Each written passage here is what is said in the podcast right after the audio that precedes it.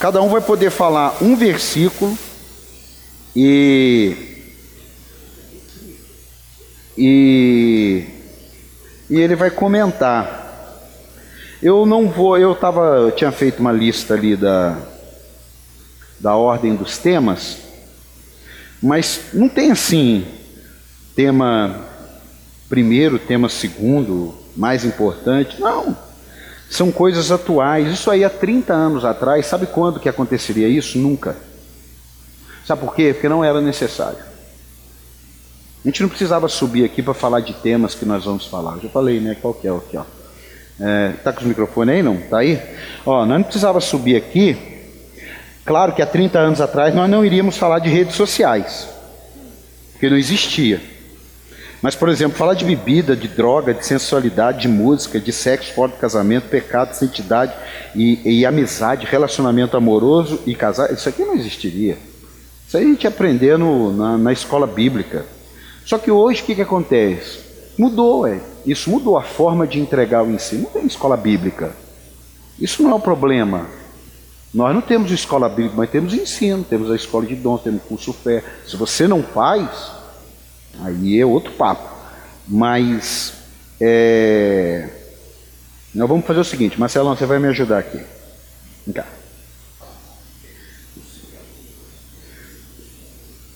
Faz sua mão assim, uma conchinha assim. Esse aqui não está programado, nós vamos tirar aqui a sorte. Ah não, sorte não, que também não é pecado. Isso aqui é de Deus, não. Você pega uma pessoa aí, ela vai tirar aí um número aí, porque o número tem a ordem aqui. Pega uma pessoa que você quiser aí, Para tirar um número aí. E vai passando aí, vai até a outra pegar. Só que na ordem que for pegando é o que você vai falar o seu número, ok? Eu só vou aqui ficar só complicando. Meu papel aqui vai ser complicar. O papel deles é falar. Depois eu dou um parecer aqui. Eu já separei aqui. Eles não sabem, viu? Eles não sabem, não. Foi combinado nada. Ah, você vai falar isso? Não, não. Tá arriscado eu ouvir coisas aqui que depois eu vou excluir eles. Mas aí é outro papo, é o direito, né? É o direito do negócio. Então a gente vai aqui. Eu vou. Quem foi a primeira que pegou o papel? Quem que foi a primeira?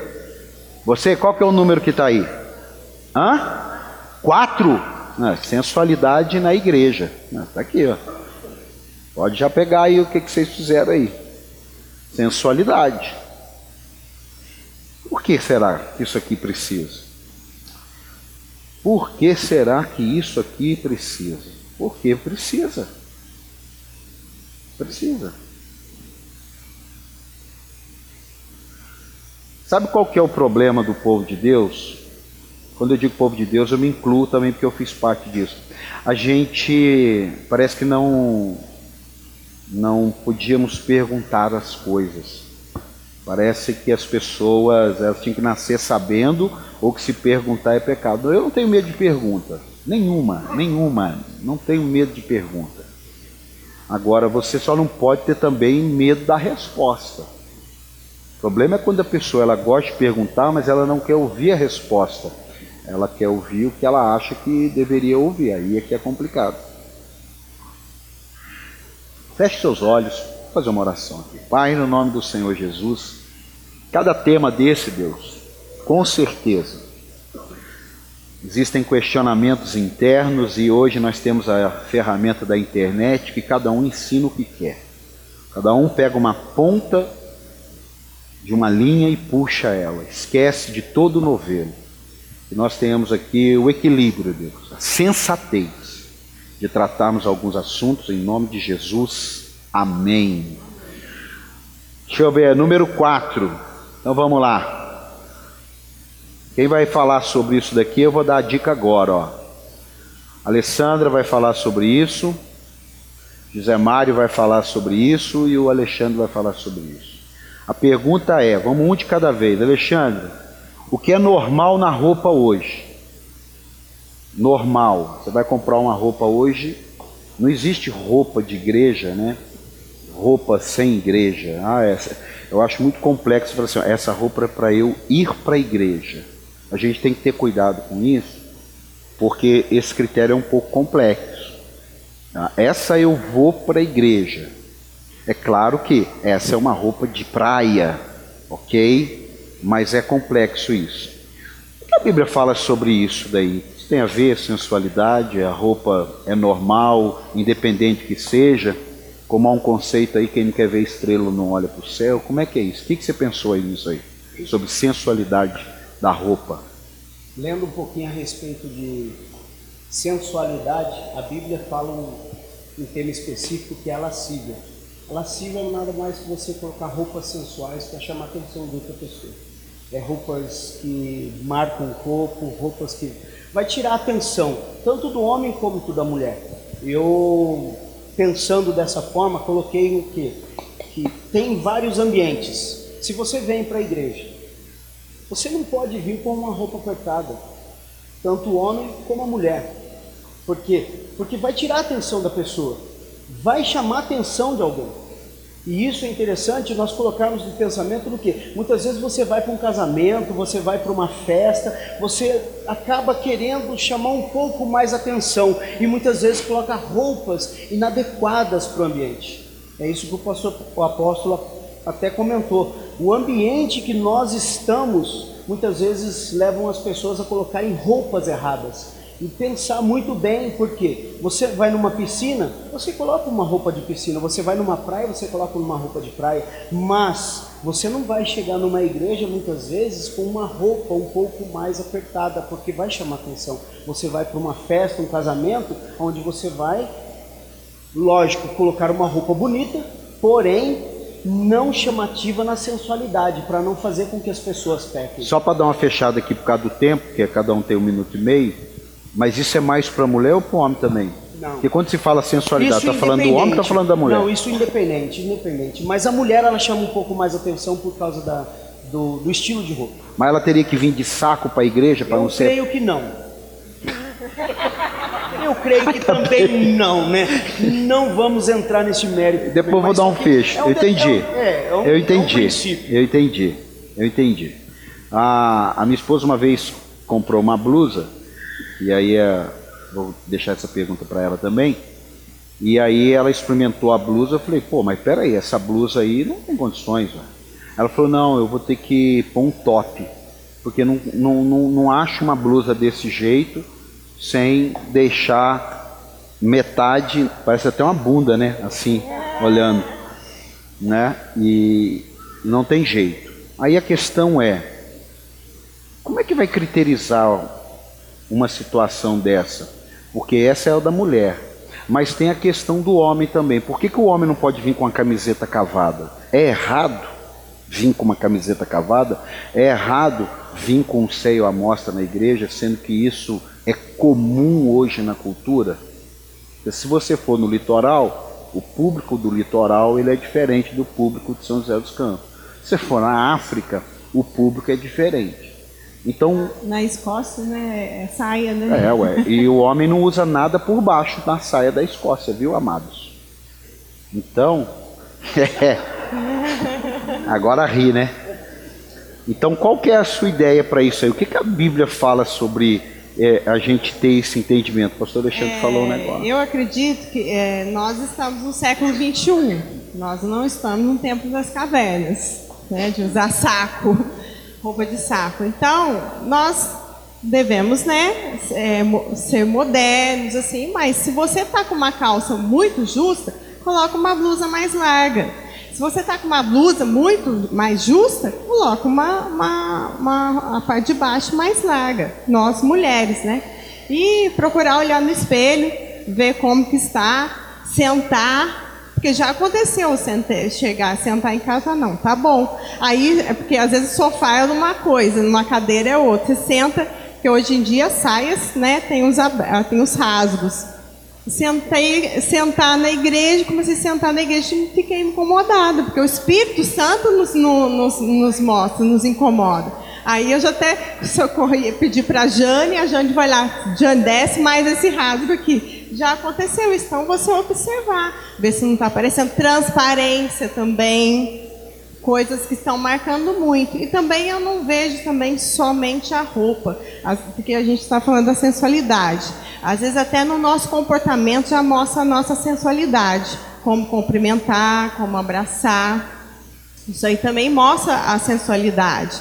Então nós temos que, que observar. Tem pessoas que vai abraçar a gente, a gente sente que é um abraço diferente. Ou, ou cumprimentar, às vezes até um aperto da mão é diferente. Nós somos, somos livres, amém, queridos? Mas nós não somos, não temos que repreender a sensualidade, viver a verdade de Cristo. Eu amém? coloquei aqui, ó, entendemos, isso aí você, José, entendemos que as que a sensualidade tem a ver com a falta de identidade, porque normalmente quando se fala de sensualidade, é 70%, 80% é mulher.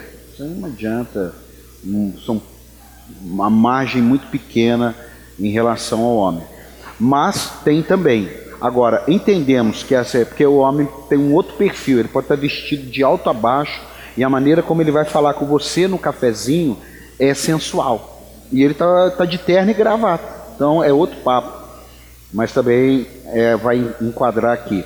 Ó, entendemos que a sensualidade tem a ver com falta de identidade da pessoa, porque isso é comprovado. As pessoas muitas vezes ela precisa é, ser desejada, ela não tem uma identidade. Alguma coisa aconteceu na casa dela, na, na, no caminhar da vida dela, que você nem sabe. Está no, tá no íntimo que nem ela muitas vezes sabe. Então a maneira que ela tem de chamar a atenção é a sensualidade. Agora, isso só tem a ver com uma falta de entendimento, e ali a gente pode colocar outras coisas, ou também tem a ver com o demônio? Como é que seria isso?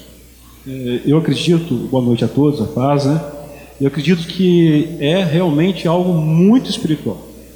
É, eu acredito que quando as pessoas vêm com esse espírito é, de sensualidade, elas chegam nas, nas igrejas, elas são é, muitas vezes a, é, adquire, é, abrem brechas lá fora, e é muito comum, às vezes, você ver as pessoas, mulheres principalmente, chegarem nas igrejas assim, né, com esse espírito. E com certeza, com a entrega da sua vida, com certeza com a renúncia desse espírito, isso com certeza é, a pessoa é liberta. Né? Então a sensualidade é realmente algo espiritual e a, a palavra nos avaliza isso. 1 Pedro 4:1 é uma referência bíblica sobre isso.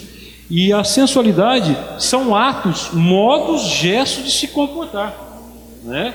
E exprimir um sentimento voltado para a intenção de despertar e impulsionar uma vontade relacionada ao sexo em um outro. Chama, chamar atenção para si de um modo atraente. E a sensualidade, ela atrai ela é um link para lascívia, que já é, é, um outro pecado já que cria na pessoa. É uma coisa puxa a outra. A lascívia é um pecado também de uma sensualidade demasiada. É além da, da sensualidade, que depois torna linka com a pornografia. Uma coisa puxa a outra. A Bíblia nos fala que um abismo puxa um abismo. Então é um espírito, sim, maligno, que tenta é, é, assim é, trazer é, essa essa visão mundana, porque lá no mundo é comum, né? No mundo é isso é muito comum. Essa as vestimentas é, é, a, tentando mostrar a forma do corpo e isso principalmente das mulheres, a gente sabe disso, mas também em homens. Então você aí que está nos escutando, realmente é um abismo eu não aceite isso. Fechou aqui, ó. Eu, eu coloquei aqui um, uma. Eu não sei se vocês conhecem, mas seria legal ouvir. Pode, vai te edificar. Tem uma pastora chamada Joyce Maia, mega ministério. E aí eu coloquei aqui, eu lembrei do testemunho dela. Como lidaríamos com isso na igreja? É correto falar com alguém? Não. Não. Não. Por quê? Porque para você falar com alguém, a gente precisa acreditar que aquela pessoa ela está chegando na igreja. Ela não é uma pessoa convertida. A pessoa que é convertida também não, não temos esse direito de chegar e dizer para ela, se às vezes nem o marido dela está falando nada. Mas quando você trata de um voluntário que representa, que no louvor, eu já tive uma experiência em cruzeiro de não deixar é, algumas pessoas subirem para cantar, porque a roupa não tinha nada a ver e fui assim mal interpretado nisso daí. Mas é, eu, eu acredito que existe o limite do bom senso. Aí entra essa pastora Joyce Maia, porque ela deu um testemunho e ela dizia que sempre usou roupa curta que era da personalidade dela, roupa curta. Ela, ela, não, ela não via aquilo como algo sensual. Nunca viu. Ela foi para a igreja durante muito tempo. Muito tempo ela ia com aquela roupa. Ninguém nunca repreendeu ela, ninguém nunca falou nada. Aí ela batizou. Ela batizou. Mas teve um dia que ela estava se arrumando para ir para a igreja e ela se olhou no espelho e ela se sentiu mal com aquela roupa. Aí ela foi e colocou uma coisinha mais comprida. Aí ela se olhou no espelho, ela se sentiu mal com aquela roupa, colocou uma blusinha mais fechada. Aí ela conta o testemunho dela. Será que a gente vai ver isso. E agora eu vou deixar uma pergunta e aí a gente já vai passar por outro tema. Será que nós vamos é, ver isso como algo assim ultrapassado, uma igreja que não é moderna, que não é contemporânea, pastor é quadrado? Ou será que a gente vai ler a Bíblia e entender essa questão da lascívia e pesquisar e muitas vezes precisar rever alguns conceitos? não, não ultrapassei meu tempo, mas fazer um comentário da minha casa. A minha filha, quando nós nos convertemos, ela já tinha três anos de idade. E aí algumas roupinhas, quando ela era pequena, a gente já achava que não era legal. E eu dizia o seguinte, ela é pequenininha agora, não tem problema nenhum, a gente está achando legal, está tudo legal. Só que ela vai crescer com esse entendimento. E aí fica complicado. Por isso que a Bíblia fala, ensina o caminho que a criança deve andar. Por que, que quando eu tinha 8, 10 anos eu podia usar uma sainha desse tamanhozinho? Agora eu tenho 12, 13, eu não posso. Então eu acho que isso daí tudo é para a gente pensar e a Bíblia diz sobre essa palavra, lascívia. A gente até não prega sobre isso, mas seria muito bom você chegar na sua casa, pegar uma Bíblia, deixa eu ver o que é esse negócio, pegar um dicionário. Por quê? porque o meu povo foi destruído por falta de conhecimento. Não acho normal uma pessoa convertida com um espírito de sensualidade, não acho isso normal. Não acho isso. A gente vê, né, muitas vezes, até vê em rede social, às vezes está o casal e, e, e, a mulher se expondo, o cara tá até. O cara às vezes tem prazer naquilo dali. Mas eu não acredito que um cristão tenha prazer de expor sua esposa. Eu não acredito nisso. Eu acho que daí até é um outro nível para a gente tratar até numa reunião de homens. Amém, amado? Então é isso daí, esse é assunto. Quem foi a segunda pessoa que pegou o papel? Qualquer? Número 8. Número, olha que contraste. Santidade. O negócio foi santidade. Vamos ver quem vai falar disso aqui, ó. Santidade é número 8. Graziele. Graziele, o que é santidade para a vida do cristão? É simplesmente ficar com a cara de tristeza? O que é santidade para a vida do cristão? O que, Estudando que a Bíblia fala sobre aí? isso, eu achei em 2 Coríntios 7,1, escrito assim: Amados, visto que temos essas promessas, purifiquemo-nos de tudo o que contamina o corpo e o que o Espírito, aperfeiçoando a santidade no temor do Senhor. O que, que é santidade? Eu estudando e vendo isso, eu vou colocar uma coisa que nós fizemos há uns dias atrás. Nós fizemos a campanha de 21 dias de jejum e oração. Ali a gente estava buscando santidade. Eu creio que todos que fizeram estavam buscando mais do Senhor. Buscando, lógico, em prol de alguns pedidos particulares, sim mas em prol de um crescimento espiritual, de uma santidade com o Senhor, para ter mais sensibilidade, para estar ouvindo a voz do Senhor, para o que Ele quer para a sua vida. A santidade é você buscar chegar mais próximo de Cristo e mais longe das coisas da carne. O jejum para nós, que é de ficar sem nada, que é somente água, a nossa carne, eu não sei o, qual foi o período que vocês fizeram, mas o, o período que eu fiz foi o, o até hoje, foi o, ma, o maior que eu fiz até hoje. A minha carne gritava, amados, gritava, e eu falava: Senhor, eu quero mais de ti, eu quero mais de ti, eu quero que pessoas olhem para mim e vejam o Senhor em minha vida, não vejam Graziele, vejam o Senhor em minha vida. Isso é buscar santidade no Senhor. Parece que a palavra está meio ultrapassada. Vou perguntar aqui pro pro Alexandre. Parece que a palavra está meio ultrapassada. Quando você fala santidade, dá a impressão assim que você está pegando um evangelho ultrapassado e pregando no século 21. Então, é, não combina, porque hoje essa palavra ela traz, só que a palavra santo significa separado, então significa apenas que eu estou separado de coisas que não tem a ver mais com o meu mundo. Agora, como ser santo sem estar separado? Então a pergunta aqui é o seguinte: isso aí está ultrapassado? Tem uma nova roupagem? Ou nós estamos precisando rever algumas coisas? O que, que a Bíblia fala sobre isso aí? Ser separado para fazer algo para Deus na terra é você estar com a sua vida interligada com Deus. Você tentar de uma forma sobrenatural trazer a presença de Deus sobre a tua vida para que a tua vida venha a ser instrumento para que as outras vidas sejam impactadas pela presença de Deus. Como que nós fazemos isso? Buscando em Deus algo mais. Esses 21 dias foi até interessante a pastora Grazi comentar por quê? Porque eu fiz algo a mais para minha vida.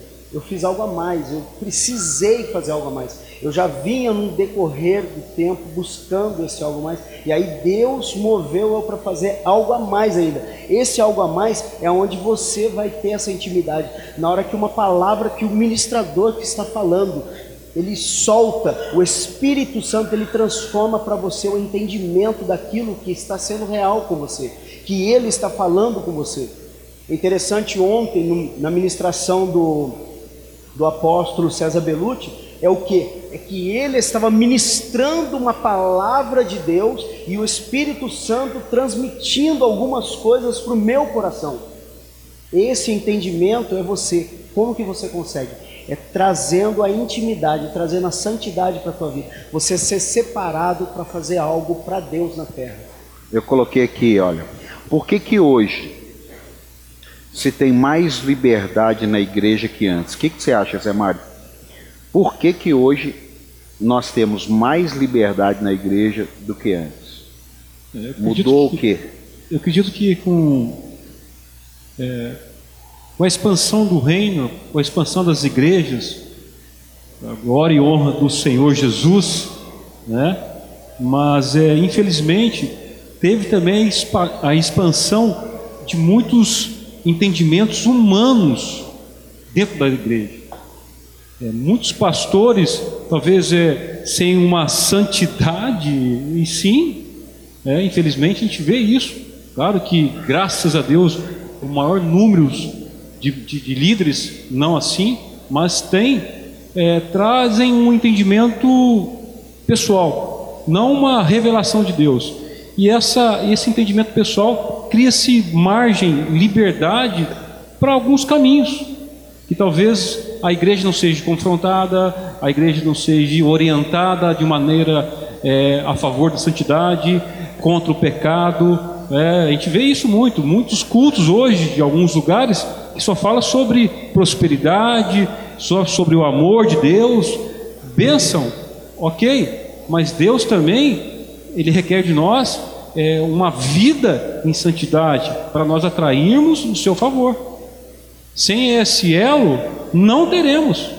Então, é, eu creio que essa expansão, bênção, mas temos que estar ligado e as redes sociais difundem isso muito. Vemos hoje nas redes sociais, é, o tema, não vou nem entrar nisso muito, porque talvez seja outro tema, mas é, é, é, é essa só esse, esse amor, né, essa essa expansão sem um confronto que todos nós precisamos ter para que a nós, nosso entendimento em Deus é possamos viver uma vida em santidade. Ah,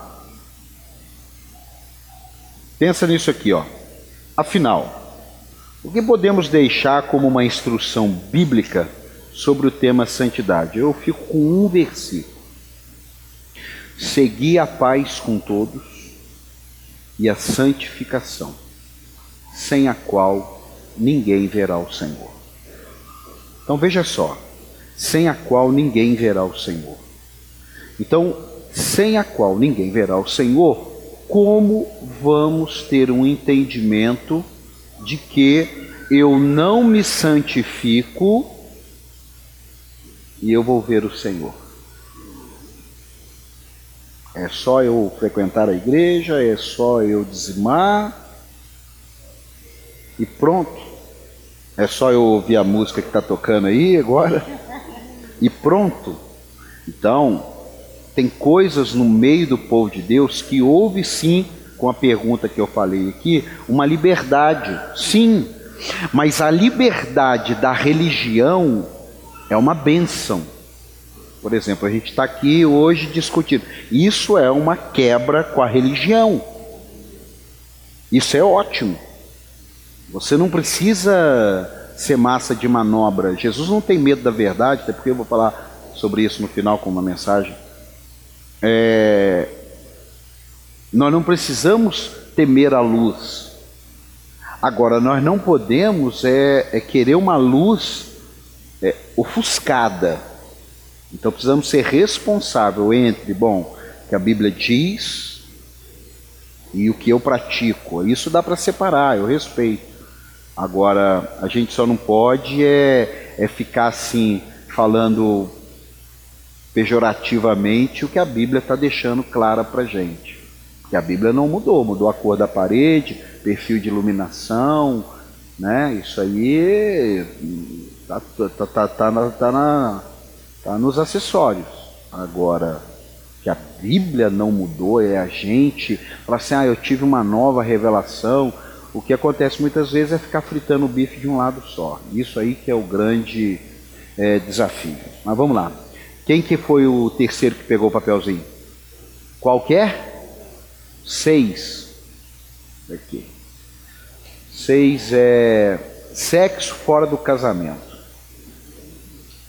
sexo fora do casamento. Isso aqui é para a galera mais jovem, mas também é para os adultos que não são casados. Porque eu tenho 45 anos, vamos supor que eu fosse solteiro. Qual que é a diferença? O cara tem 15, eu tenho 45. É, pastor, é difícil. Então, mas aí como é que faz isso? Então a gente precisa lembrar. É, e aí, né, jogar esse fogo aí, a gente vai pegar algumas pessoas. Uma delas, vamos pegar o Everton, que é um cara novo, né? E vai aí falar. É pecado fazer sexo fora do casamento, Ever? Tá tenso hoje, né? Ou é só eu que tô percebendo? Dá para começar com música?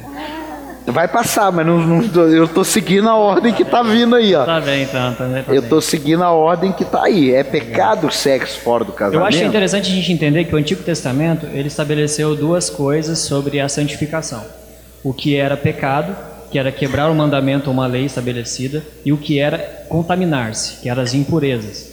Ambos os comportamentos não permitiam que o sacerdote entrasse em Santo Santos.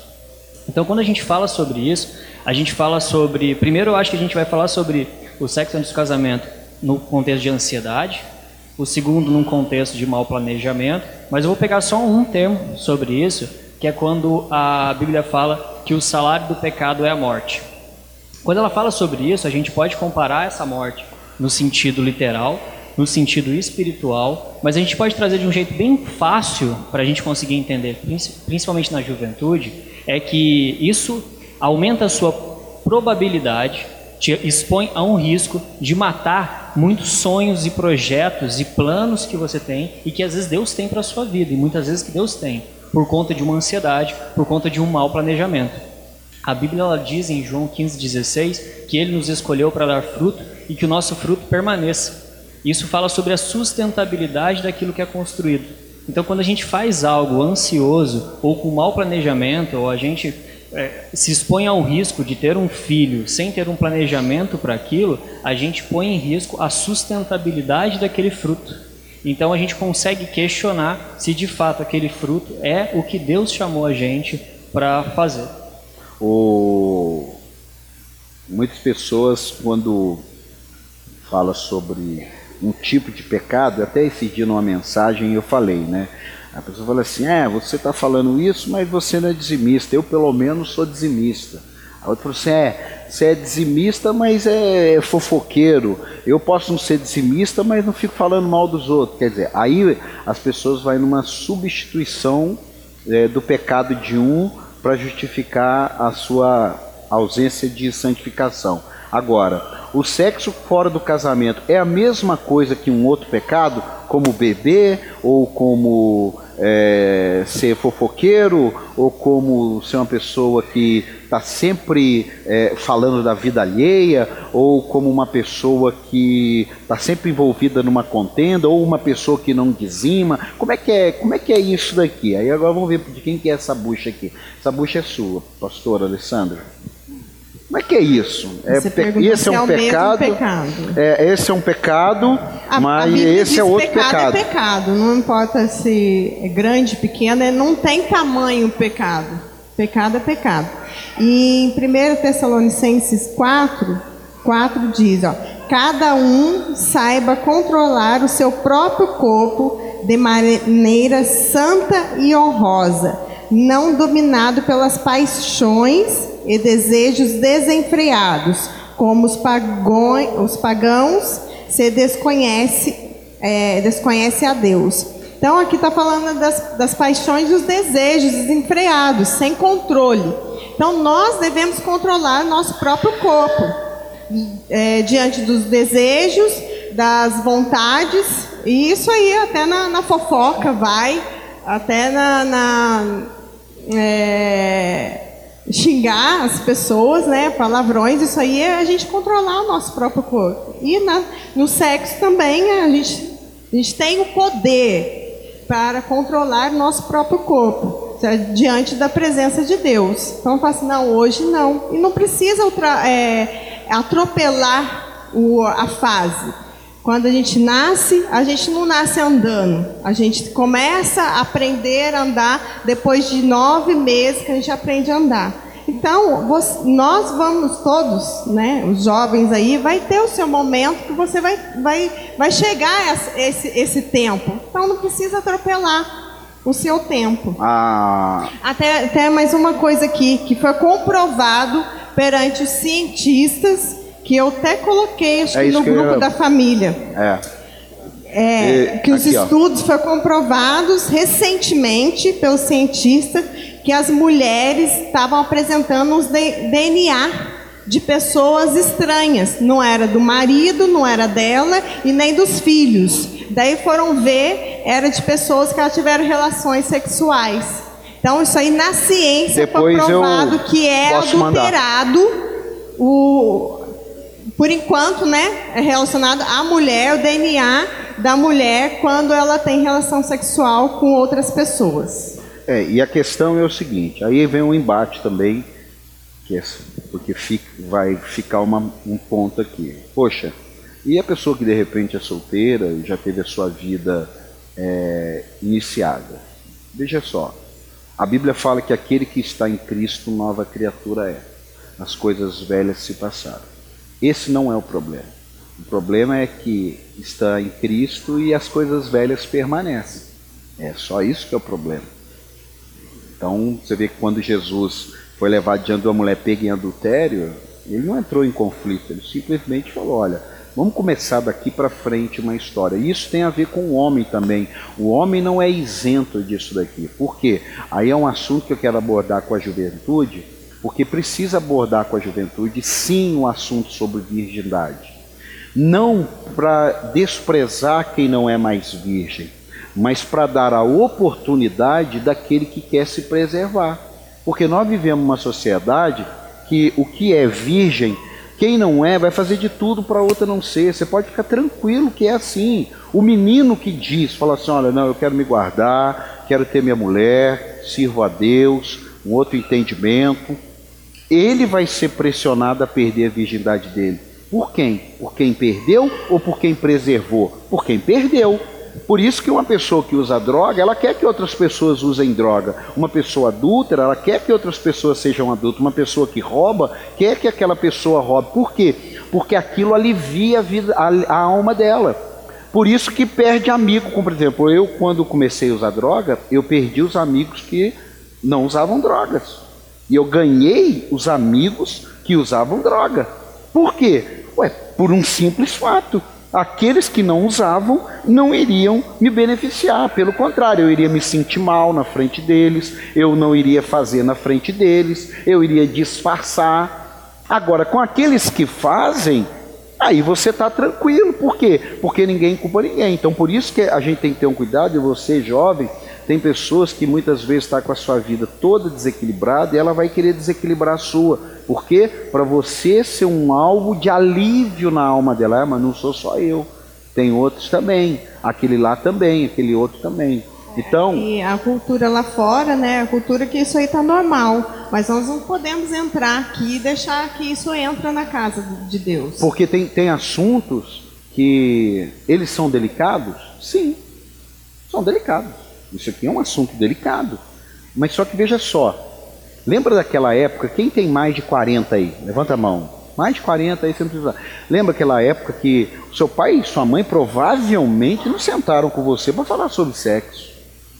Não sei, provavelmente a mãe não, não, não, não sentou. Hoje continua não sentando, viu? Só que aqui, ó, aqui ensina. Hein? Aqui ensina. Aqui ensina homem com homem, mulher com mulher. Aqui vai ensinar homem com mulher. Aqui vai ensinar três mulheres com dois homens, cinco homens com uma mulher. Aqui vai ensinar tudo. Então, se nós não pegarmos os princípios bíblicos também, porque às vezes a gente ensina o filho a mexer com dinheiro, a gente ensina o filho a vencer na vida, ensina a filha a fazer uma faculdade, mas não ensina princípio bíblico. E está achando que vai ter sucesso. E Deus está lá de cima olhando, falando, cara, não estou entendendo nada. É, é, é, eu estou falando isso porque eu falo isso para os meus filhos, mas eu também frito o bife do outro lado, ó galera. Eu não tenho dificuldade nenhuma com o pecado de ninguém, irmão. Nem dos meus filhos, nem da minha mulher, eu não tenho. Porque cada um prestará conta das suas obras. Mas, como foi dito, eu não lembro se foi pelo salário do pecado, é a morte. E isso deve ser ensinado dentro da nossa casa. Você é um avô, você tem que ensinar isso para o seu neto. Não, mas é que os meus filhos não são. Aí você já não tem como. Aí é outro papo. Mas como que pode um avô convertido e não fala das coisas de Deus para os netos? Eu acho um absurdo isso. Eu acho. É. Eu, meus filhos são cristãos, meus netos, a gente vai precisar falar, porque a Bíblia fala o quê? Que nós devemos ensinar a criança, seja criança filho, seja criança neto, desde que seus pais sejam cristãos. Agora, essa, essa questão do sexo não tem mais a ver com jovens porque tem mulheres que estão se divorciando, mulheres estão casando mais tarde, e aí a gente vai ficar querendo abrir brechas aonde não tem brecha, e isso vai dando um conflito, e a gente vai querendo não mexer, e conforme você não ensina, não toca na ferida, conforme é onde a fé vai se diluindo, e daqui a 50 anos a gente viu três estádios lotados de jovens, e daqui a 50 anos nós vamos ver esses jovens, será que incendiaram ou que ficaram na dúvida de tudo e foram replicando dúvida? A gente precisa falar sobre isso, principalmente dentro da nossa casa. Que aqui, irmão, a igreja tem 50 minutos por semana para falar. Você tem a vida inteira lá com seu filho. Então eu mando coisas para os meus filhos que tem a ver com a vida, mas eu mando coisas que tem a ver com Deus. Eu sento na mesa, eu falo. Às vezes as ideias não batem, mas tem um detalhe: a Bíblia é a balizadora de tudo. Não adianta você ir para o lado da, da, da, da, sua tendência, é, na sua maneira humanista de ver a coisa, isso aí vai dar zebra lá na frente, que é o que deu em outros países. E se não revemos nós, pastores, como líderes, esse tipo de entendimento, esse tipo de ensino, não tirar isso da Bíblia, não ficar assim, não é assim não. Por que, que tem tantos divórcios hoje? Porque a igreja foi escalando. Por isso é. Porque daí a gente não pode falar, e eu com muito respeito e carinho, até porque não é segredo para ninguém, eu tenho uma mãe divorciada, eu tenho um irmão divorciado, eu tenho uma irmã divorciada. Eu posso falar aqui, eu não estou ofendendo ninguém. Só que nós temos que nos lembrar que tem gente casando, que tem gente noivando. E que você tem que ter um entendimento, e essas pessoas têm o direito de ouvir. E elas falar, poxa, casamento é isso? É, casamento é para sempre. Você está no quarto casamento, no quinto, acabou. As coisas velhas se passaram, segue a sua vida, mas existe um ensino. Deus não é a favor do divórcio. Deus não diz que odeia o divorciado também. Deus fala assim: eu odeio o divórcio. Não confunda. Eu odeio o divórcio. Por quê? Porque ele sabe o que é uma família divorciada. Eu sei o que é uma sobrinha de pai divorciado. E quem está aqui e sabe, ou já até vive um divórcio, você sabe que é complicado. E você é um bom instrumento para dar o exemplo. Agora, sabe o que, que muitas vezes acontece? A pessoa está fora da igreja, divorcia, vê uma pessoa casada e ela fica infernizando a vida da outra. Ixi, eu larguei mão, eu não, ó, isso aqui para mim, olha, eu estou livre agora. O que, que ela está fazendo? Ela está falando para outra, não, não tenha paciência no seu casamento também, divorcia. Por quê? Porque ela está daquele jeito. Existe uma restauração, existe o poder de Deus, existe, isso é uma outra história, mas nós não podemos vir aqui para fazer um negócio desse e tapar o sol com a peneira também, ué. Seu casamento está em crise, pede ajuda. Você está no oitavo casamento, então reveja a sua vida. Aí, olha, o que, que, a, o que, que é, é, é, o, é o, deixa eu ver o próximo aqui. Qual que é o número desse aí? Até me perdi aí. Ah, então tá, então fechou aqui. Então, só para a gente ter esse entendimento, eu não coloquei o tema aqui é, sobre divórcio, mas não é para você ficar jururu, né? Mas, puxa vida, eu estou no meu terceiro. Não! É para você agarrar esse e falar, bom, eu tinha um outro entendimento, mas esse aqui, estou com um problema no casamento, mas eu vou pedir ajuda, eu vou me quebrantar, isso é até uma outra pregação, mas o Espírito Santo me levou para esse tema, porque não estava aqui, até porque ele é bastante complexo, mas é importante a gente dar essa palavra. Você vai casar, eu falo para minha filha, meu filho e minha filha. Pensa, e cuide do casamento para sempre. Ninguém casa para ficar melhor, ninguém casa para ser feliz.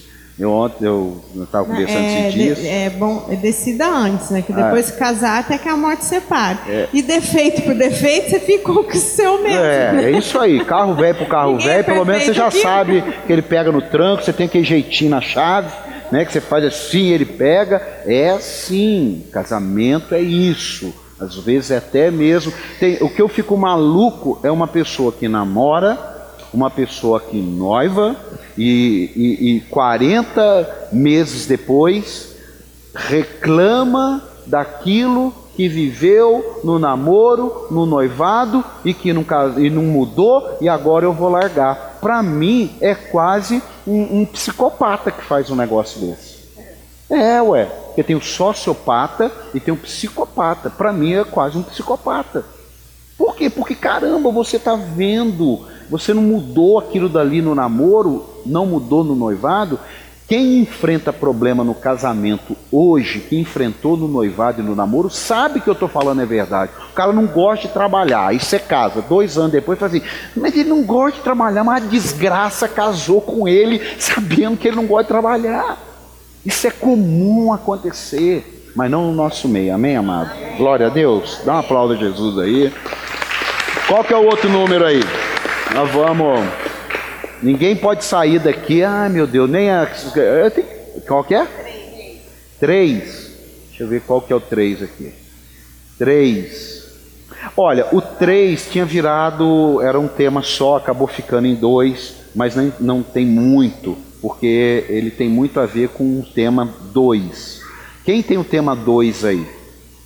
2, tá, 2. Por quê? É bebida e droga. Né? A gente pode drogar e não pode beber, pode beber e não pode drogar. Não, então isso aqui ficou e eu acabei na hora de, de separar aqui. Veja só, que eu quem que eu separei aqui para falar sobre isso aqui. É o 2 e o 3. Ah, Everton. Everton vai falar sobre isso também. Deixa eu ver aqui. Aí eu tinha feito separado e depois eu falei, pô, mas não tem nada a ver deixar separado. Vamos deixar junto mesmo. Então a gente vai juntar o 3 e o 2 e vamos fazer um, um negócio só. Afinal, porque os anos mudaram, é pecado beber? Tomar um golinho? O que, que a Bíblia fala sobre isso? Bom, é, nos termos que são, na, nos textos bíblicos que a gente fala sobre beber, a condenação está sobre embriagar-se e, e sobre está sobre você perder o controle. Então, quando a gente fala sobre bebida, eu acabo vou ter que falar de separado de droga nesse é. caso, porque a bebida ela é tratada sobre o problema de não respeitar limites. Então, quando a Bíblia trata sobre a bebida, ela fala sobre você não respeitar limites. É, eu não, eu acho que quem vai falar sobre isso também vai desenvolver sobre o tema da bebida em si, mas eu gostaria de focar sobre isso que a Bíblia fala, que a gente trata pouco quando usa nesse texto, que é sobre as pessoas não respeitarem limites. Então, quando a gente fala sobre, sobre esse, esse assunto, é, a importância da conscientização sobre aquilo que a gente precisa entender, sobre respeitar o limite das coisas, é muito difícil. Porque a gente vive uma, uma sociedade que precisa de ter uma regra especificada para que ela consiga respeitar limites. Então, senão ela não consegue ter controle sobre aquilo. É como uma placa de 80 por hora e um radar parado. Exatamente. Ambos fazem o mesmo efeito. Exatamente. Mas o critério é. de respeito é outro. E a dificuldade de respeitar limite é exatamente essa. Então, digamos que a pessoa não sabe respeitar limite na prova de que fora do radar bate 200 por hora. Então, se o não embriagar se é por preocupar-se com a vida, então as pessoas não chegariam a 200 por hora, porque estão preocupadas com a vida. Então a gente vive uma hipocrisia sobre não respeitar limites e a gente acaba pegando a bebida, que é o exemplo tratado no texto, e a gente pega só ele para falar sobre o seguinte: isso aqui não vou usar porque não vou arriscar não respeitar limites. O resto, então, eu não respeito limites e isso está tudo bem sobre o meu domínio próprio, que é um dom do Espírito. A, a, a questão é o seguinte: aí seria também tem a ver então seria a quantidade que define ou seria o ato que define? Aí eu vou perguntar aqui para. Eu separei aqui. Eles não sabem mesmo, viu gente? Eles não sabem mesmo. Então é. Eles estudaram cada tema para. Coloquei embaixo aqui.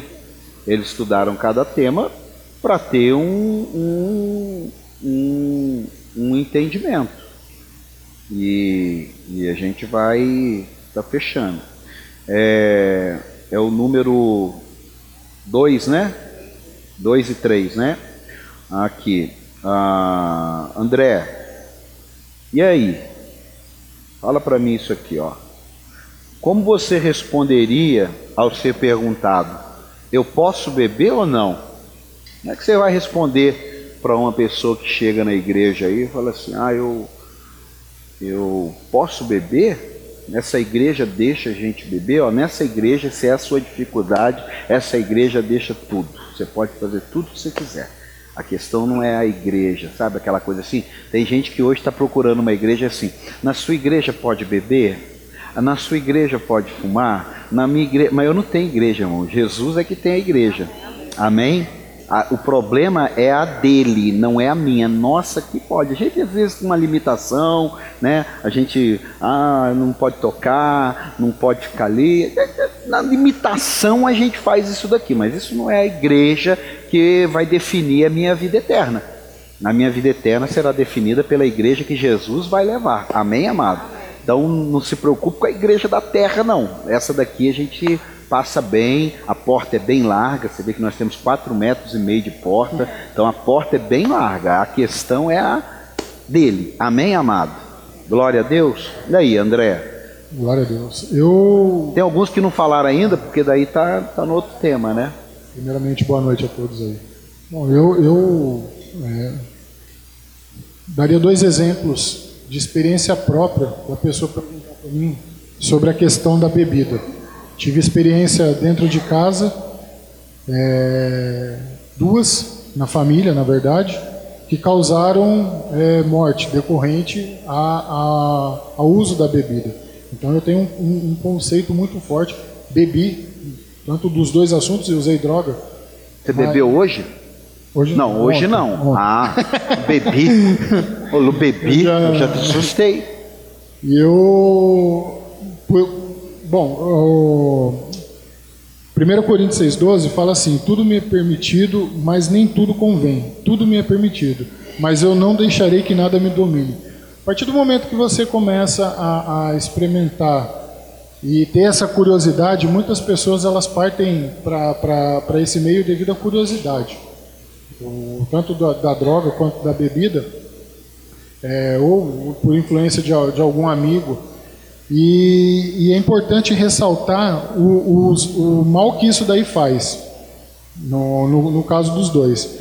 Eu vejo que muita gente tenta é, usar da bebida como um artifício de que deixa alegre, deixa uma pessoa mais extrovertida, não tem problema. Aí a gente entra na questão da, da quantidade que isso daí vai fazer influência no, no ato da pessoa. Se eu beber um pouco, me embriaga. Se eu beber muito, não embriaga. Mas quem que vai definir isso daí? Na dúvida, não beba. Faça como mu- muitos de nós. Há uma, há uma questão que as pessoas dizem assim: não, mas vinho pode, bebida destilada não, mas a gente pode tomar vinho. E aí, essa daqui é uma das que eu mais ouço. E eu tenho comigo o seguinte: se nós formos levar, levar é, sempre uma tendência daquilo que pode comprometer, a gente vai ter uma dificuldade muito grande de avaliar as coisas. Por quê? Porque sempre vamos encontrar alguém tendo uma, uma ideia diferente. Se você vai lá num país como na Europa, é muito normal as pessoas saberem tomar vinho. Vão tomar um copo e, e- e literalmente vão tomar um copo. É literalmente, eles vão tomar um copo. Agora, se nós pegarmos um contexto de uma casa, como foi um dia eu dei o exemplo até do Marcelo aqui, que ele me contou ali, aí eu falei. Houve bebida na casa dele. Será que ele hoje está pronto para tomar todo dia uma taça de vinho? Será que a mulher dele está pronto? Agora vamos pensar. Será que o filho dele está pronto para vê-lo tomar? E não vamos falar que ele vai tomar, não, com 18 anos só. Será que ele está pronto para todo dia tomar? Porque as pessoas, é, é, é, é, assim, sempre vão procurar uma maneira de satisfazer a carne. Sempre. Por quê? Porque ela é feroz. Ela é feroz, ué. Agora, quem vai garantir que daqui cinco anos você já não está tomando uma garrafa por refeição e daqui dez anos você está um bêbado?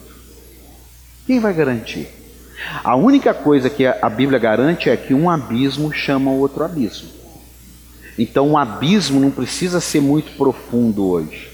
Ele pode ser profundo gradativamente. Eu já condenei pessoas que bebiam. Condenei. Só que eu descobri que eu não estou aqui para ser juiz. Eu estou aqui para ser um sermão, ser uma direção. Eu posso falar isso, não são todos que podem falar, eu não bebo. Eu não bebo. Meus pastores eu sei que não bebem. É, tem até um caso, o Zé Mário no início da igreja, foi para a Argentina, mas já estava na igreja. Aí chegou lá, deu uma manguaçada no, no vinho. No vinho, mas aí eu falei para ele, ó amado, você problema nenhum não, você pode seguir. Foi só três garrafas só, de cinco litros cada garrafa. Eu falei, olha amigo, eu não tenho essa visão. Por quê? Por causa do exemplo. Por causa do futuro, por causa do próximo. Eu fui lá na Itália agora, ficamos lá dez dias com a minha esposa.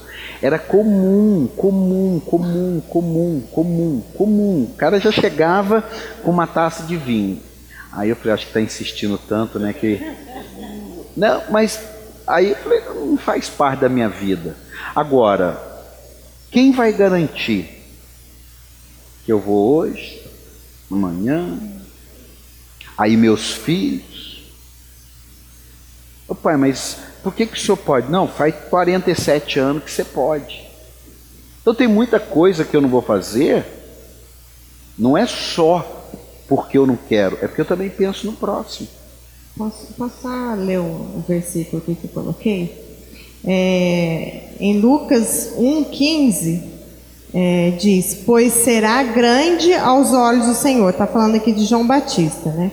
Ele nunca tomará vinho, nem bebida fermentada, e será cheio do Espírito Santo, desde antes do seu nascimento.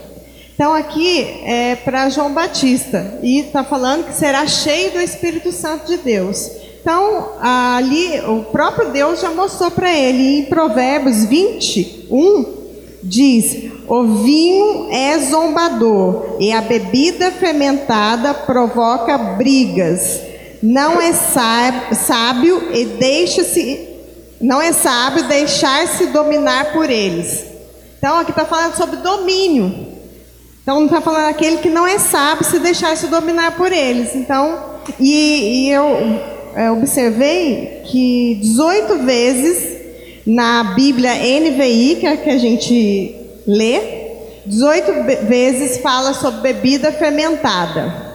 E 20 vezes fala na é, bebida forte, que é na, é, na Bíblia de Almeida, Ferreira de Almeida. E na linguagem de hoje coloca a palavra cerveja. Então, aqui já mostra um pouquinho o que é bebida fermentada é vinho com álcool, tá, gente? Para vocês que, que não sabem. Então, aqui já diz um pouquinho. Não deixe se dominar por eles. Sabe, até só para dar um, um, desfecho aqui, é... quando você está sempre procurando uma oportunidade para fazer algo que a sua carne deseja, já é um sinal de alerta. Por exemplo, é, quem tem TV por assinatura, é, todo mundo sabe, existe um determinado horário que determinados canais passam filmes eróticos. É você que tem que definir aquilo lá. Não é pecado para mim. É você. Se você não definiu aquilo lá, é a igreja que é culpada? É o pastor? Tem pessoas que tomam uma taça de vinho, duas taças de vinho e ficam alegres. Tem gente que toma um litro e meio. É, você falou sobre isso agora, interessante. A lei seca, é, se você for pego, é, um copinho de cerveja e um cálice de vinho, você já está. Um copo de cerveja, mas aqui de um litro e meio não. Um copo. Eu acho que é, aqui fala um copinho de cerveja e um cálice de vinho. Você já está já enrolado. Então, agora por que que tem pessoas que bebem, ficam educadas, ficam, ficam gentis? Tem uma pessoa que eu conheço eu sei quando ela está alegre, que ela é simpática comigo.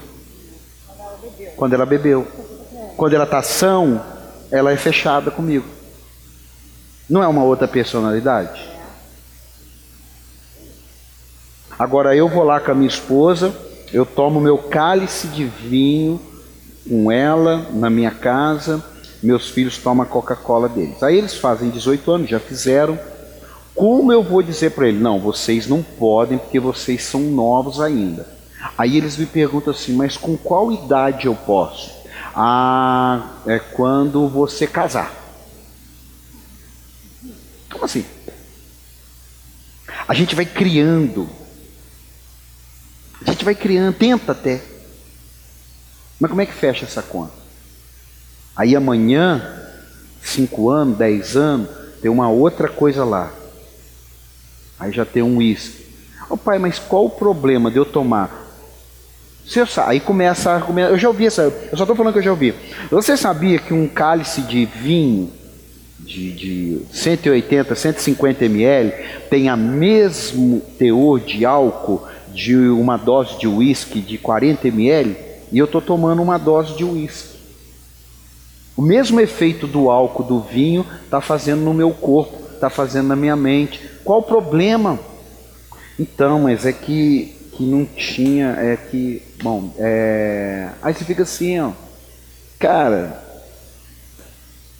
É, e é só engraçado que a pessoa não percebe, mas ela é um exemplo que o apóstolo falou, uma pessoa fechada e ela bebe e fica alegre, então ela está dependendo da bebida para se tornar pra ter uma o seu humor pessoa. definido. Ou seja, ela é dependente do álcool e ela não percebe isso daí. A pessoa chega no final de semana, ela não vê a hora de chegar no final de semana para tomar, relaxar. Então ela passa a ser dependente daquilo para alterar o seu humor. Ou seja, já. Eu já, eu já fui questionado por cristãos, vamos chamar assim, para não ficar feio. É, oh, mas você não gosta de Coca-Cola? Coca-Cola não estraga sua, o seu corpo? Não, todo mundo não fala mal de Coca-Cola? Aí eu fiquei assim meio sem resposta, né? Eu falei, Deus, pior que eu fiquei sem resposta. Pior que eu fiquei sem resposta. Aí a primeira coisa que o Espírito Santo falou, mas o torresmo também, a gordura, a picanha gordurada, gordura, tudo. Agora tem um detalhe, você não perde a sua personalidade tomando 5 litros de Coca-Cola. Porque o que a Bíblia fala é até sobre a bochecha rosada. Não sei se vocês leram isso, sobre a bochecha rosada. Quem bebe, provérbios, quem bebe, fica com a bochecha rosada. Então a gente precisa é, ser mais pleno nas coisas de Deus, não ter medo. É evangelho, é vida com Deus, é vida separada. Isso não significa, por exemplo, vou deixar claro que está sendo gravado. Ah, é, eu não vou mais frequentar essa igreja porque nessa igreja não pode beber. Cara, você ainda está nesse tempo. Você, ainda tem esse tipo de pensamento medíocre. Não. Você deve rever sua vida em Deus. Se você quer rever sua vida em Deus do jeito que você está, isso é um problema só seu. Eu já quis fazer o papel do Espírito Santo. Eu já quis. É muito cansativo. É só Ele mesmo que consegue. A gente não consegue, não. Você está entendendo isso ou não? Você está entendendo isso ou não? É, eu coloquei aqui, olha, como já foi falado, né? Então, quantidade, outras bebidas. Bom, pastor, resumindo. É, bebida e droga. Resumindo, pastor. A gente pode fazer sexo, a gente pode beber, a gente está morto. Irmão, é para a Bíblia. Quem quer a resposta, a Bíblia tem. Quem quer o livro de leis, Deus deu dez mandamentos, criaram seiscentas e poucas leis. Deus deu só dez. Só dez. Nada mais. Vai esses dez aqui fica legal.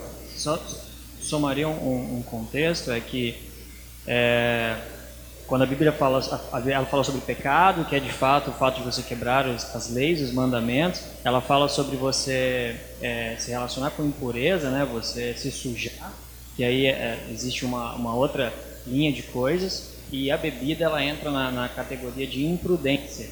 Então sempre quando ela fala sobre a bebida, ela fala sobre ser imprudente. Então a gente não está falando sobre pecado, vai para o inferno por causa disso, a menos que a gente vá falar sobre a intenção de beber. Mas quando a gente fala sobre o ato da bebida, a gente só está falando de uma, falar no nosso termo, uma burrice. É só isso. O Olha, sábio não o faria. E eu creio que é algo espiritual é assim também, porque eu conheci uma pessoa e ele era pai de família, pai de família, ele trabalhou na, na rota de São Paulo, um policial muito conhecido, e quando ele bebia, ele se espiritual, ele era homossexual. Depois da bebida. Depois que ele bebia? Depois que ele bebia. Pai de família, já, enchia a cara, matou, liberava a entidade. rota, bebia, se transformava em homossexual. Liberava a entidade. Então, olha aqui, ó. Tem mais três assuntos aqui, tem um que todos vão falar. É... Aqui, ó. Qual que é o outro ali? Cinco. Cinco. Cinco é música. Música. Música. Isso aqui, não, isso aqui há, há 20 anos atrás não existia. Era tudo definido. Era tudo definido. Eu me converti, eu dou um testemunho aqui, já dei tem mensagem minha. Eu me converti, eu tinha mais de cento e poucos CDs. É, nunca gostei de pagode, nunca gostei de samba, nunca gostei de música de carnaval, de marchinha. É, gostava de outros tipos de música. Eu peguei e tirei tudo da minha casa. Eu me converti, não, não tinha mais nada a ver lá, Guns N' Roses, não tinha mais nada a ver aquilo na minha vida. Não tive problema com bebida quando eu me converti, mas problema com música, até bebia, mas não foi uma coisa tão. mais música, né? E como é que a gente vai falar sobre isso daí? Aí eu separei aqui, ó. É, a música é o número, qual que é o número que você falou? 5. É, nós vamos colocar aqui para falar a Graziele, né, que mexe com música. Você parou de ouvir Ivete Sangalo, né? É, aí agora aqui no carnaval fica o Everton, que também mexe com música, a juventude, né? Tem muito disso, e o, o, o Andrezão aqui. Então vamos para começar de ordem aqui. É, Graziele, existe ritmo de Deus? Ritmo. Existe um ritmo, olha, esse ritmo é de Deus, esse ritmo não é de Deus. O que, que você entende na Bíblia? O que, que você leu sobre música e você. Sobre ritmo, eu acho que o ritmo quem, quem deu foi Deus. Quem deu a, a sabedoria para a pessoa criar aquele ritmo foi Deus. Porém, existem pessoas que usam para outras coisas. Por exemplo, ah, você pode falar, ah, o funk é de Deus. O ritmo, sim, mas as pessoas sensualizaram o funk. Aí é diferente. Então, eu, eu lendo sobre isso, não tem um versículo, tem um versículo que fala cantar cânticos ao Senhor, uhum. músicas que adoram ao Senhor. Mas aí eu fui falei, eu, eu, eu quero falar algo mais. Aí eu fui falar em Tiago 3, 11 e 12. Acaso podem sair água doce e água amarga da mesma fonte? Meus irmãos, pode figueira produzir azeitonas e uma videira figos? Da mesma forma, uma fonte de água salgada não pode produzir água doce. O que, eu entendi nisso daí? Se eu estou escutando Anitta, eu estou produzindo o quê? Uma proximidade com Deus? É cânticos a Deus? Existem dois reinos: reinos de Deus e de Satanás. Se eu estou ouvindo Anitta, eu estou adorando a quem? Eu não acredito. Não, não existe como eu estar escutando. Ah, você pode falar assim, não, mas você está falando de Anitta, que tem música pesada. Mas uma música sertaneja, uma música é, é, é universitário, sei lá, esses, esses ritmos raiz. O Zé Mário contou de uma música de raiz. Depois, se caso ele cair, ele conta para vocês isso daí que fala uma, uma frase lá que você fala, meu Deus, acho que está invocando um demônio no negócio aí. Ela aí, tá mesmo, ele falou. Então, eu não acredito a música que eu estou escutando. Por exemplo, estou escutando uh, Maiara e Maraísa, eu acho o nome dessas mulheres aí. Puxa vida, só fala de traição, de dor de cotovelo, não sei o que lá. Cara, não me aproxima de Deus isso. Por que, que eu vou escutar? A minha boca está jorrando o quê? Nesse versículo está falando sobre a língua. A língua fica dentro da onde? Da boca.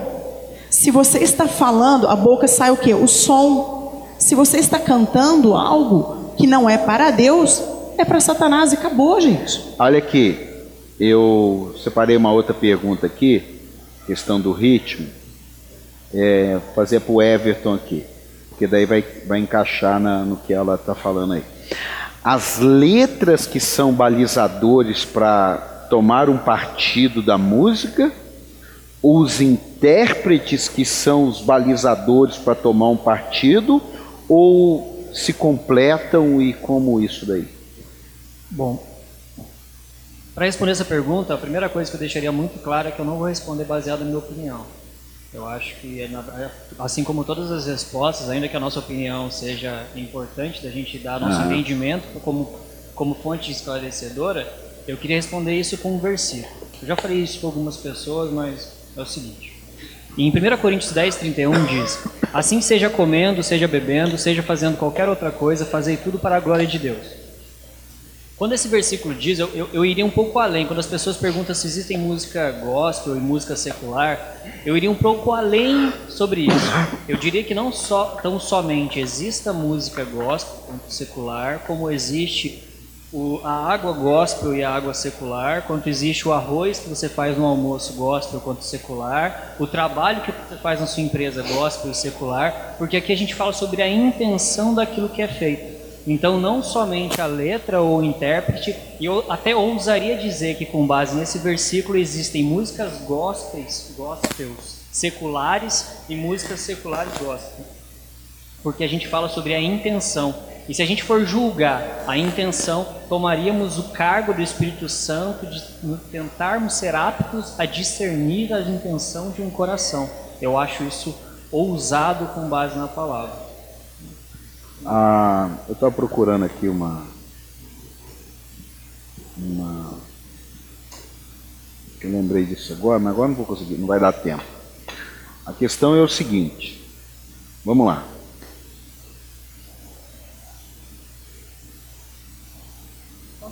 Uma pessoa. Em Salmo 151, diz: Louvem a Deus no seu santuário Louve-no no seu magnífico firmamento. Louve-no pelos seus feitos poderosos. Louve-no segundo a imersão da sua grandeza.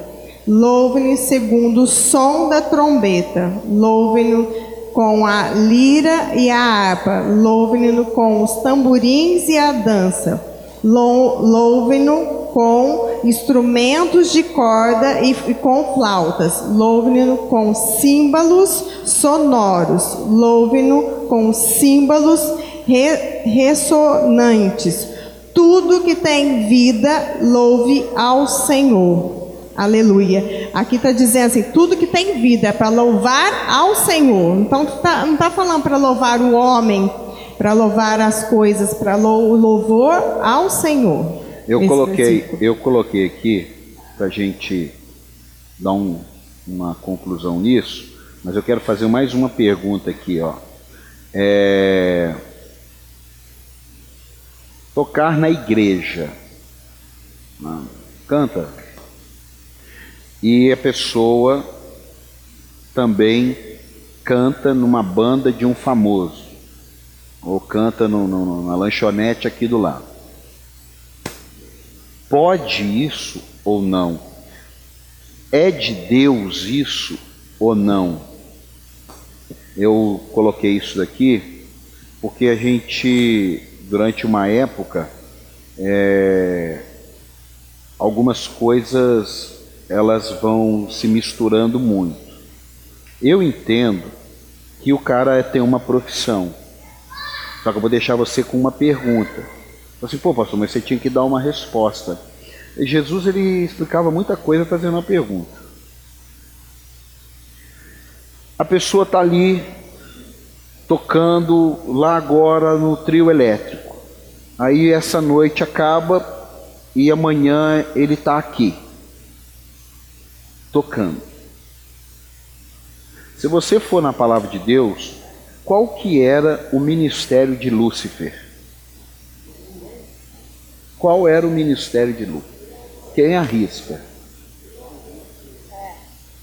Ele era responsável pelas canções, pela adoração. Aí ele perdeu aquela posição. Como?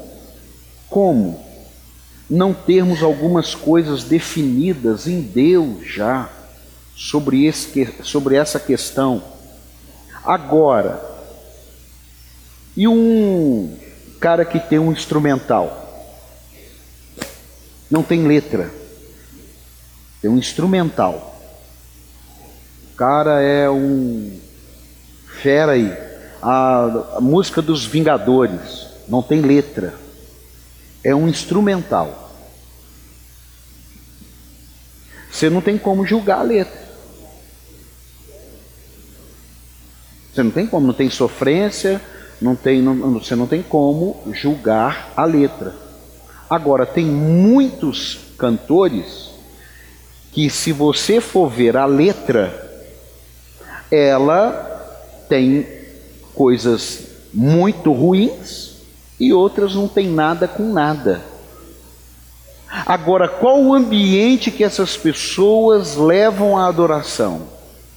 Então, se você quiser estar aberto a pensar, você vai chegar num denominador comum que não é tão simples só dizer essa música eu não ouço. Eu acho que o principal é ver todo o conjunto da obra. E no conjunto da obra dá para ter um discernimento. Eu estava agora ali no, assistindo o jornal, é, vendo o, a, a, o carnaval que está lá no Rio de Janeiro, as letras, as entidades que ali estão sendo. Aí passou, agora carnaval lá em Olinda. Aí o, o, os trio elétricos, as músicas que estavam sendo e todo mundo ali. Ô, cara, é fácil, não é porque um pastor, ele, é, é, é, como aconteceu, ele foi lá no, num evento secular e ele é balizador para tudo agora, ele é balizador para quem está com vontade. Eu até acredito que talvez aquilo ali não, não significou nada para ele, mas é uma falta de amor ao próximo, o que não significa nada para mim, eu não pensar no que a Bíblia diz. Se o irmão tem problema com você comer carne, não coma na frente dele. Não faça isso, porque ele tem dificuldade com aquilo dali. Agora, casas cristãs que não tiver um entendimento, veja só, eu não vou ficar atrás da playlist dos meus filhos. Mas na minha casa, a papo é outro. Eu, eu respeito uma liberdade deles. Eu respeito. Já são grandinhos já.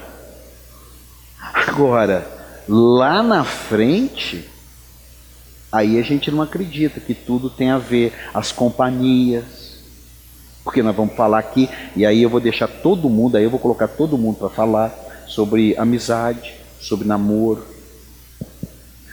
Por quê? Porque amizade não é só para solteiro, não, amizade é para casado. Amizade é amizade, todo mundo precisa de amigo. E o solteiro mais ainda, por quê? Porque o que, que vai representar aquilo na vida dele? Imagina agora alguém ligando para um dos jovens aqui ou para um casal, e aí, quando é que você vai chegar? O pessoal está te esperando aqui. Esperando aonde? O que, que aquele ambiente vai. Então, é, eu entendo o seguinte, cara: ninguém vai errar por andar numa margem. Ninguém vai errar. Vai ter sua vida, ser feliz. É, nós falamos de muita coisa aqui, que agora eu vou falar do último tema. Nós falamos de muita coisa aqui, mas a igreja precisa estar mais madura, né? Assim, pode ou não pode? Isso eu fazia com os meus filhos quando eles eram pequenos. Falava, não pode, não vai. Mas hoje já tem que ter um porquê. Olha aqui, isso aqui não por causa disso. Tem que ter um porquê. Nós estamos fazendo isso aqui, não foi porque. Não, é porque nós estamos numa fase da igreja evangélica no Brasil que está é, tá tudo lindo, mas está muito estranho algumas coisas. A baliza que está falando é o Romanos 14, 21. É melhor não comer carne, nem beber vinho, nem fazer qualquer outra coisa que leve seu irmão a cair. E isso daí é é, por quê? Por que que, qual que é o primeiro mandamento da Bíblia? Amar a Deus sobre todas as coisas.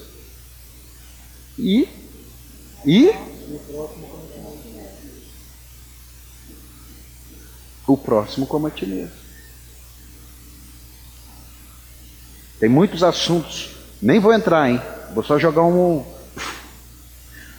Às vezes, a gente está vendo uma pessoa que pode levar o marido para um mau caminho, pode levar um filho para o mau caminho, pode levar uma esposa para o mau caminho e às vezes ficamos com uma pseudo-espiritualidade de que é uma alma para Jesus que nós vamos ganhar.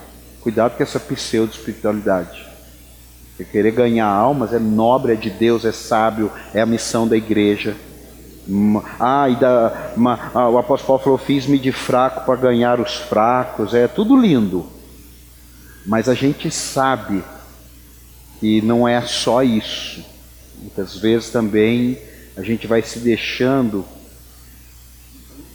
ó, ser encantado pela serpente. Então a gente tem que ter esse, esse cuidado. A conversa é diferente, o ambiente é diferente. As ideias são diferentes, os valores. Você é um empresário cristão, você está numa roda de empresários que tem parte com o governo. Você está ali batalhando para fazer as coisas dignamente. Para ser bobo, rapaz. Faz isso aqui, rapaz. Você, eu resolvo esse negócio para você, você pode ganhar muito mais dinheiro. Tudo tem, cara.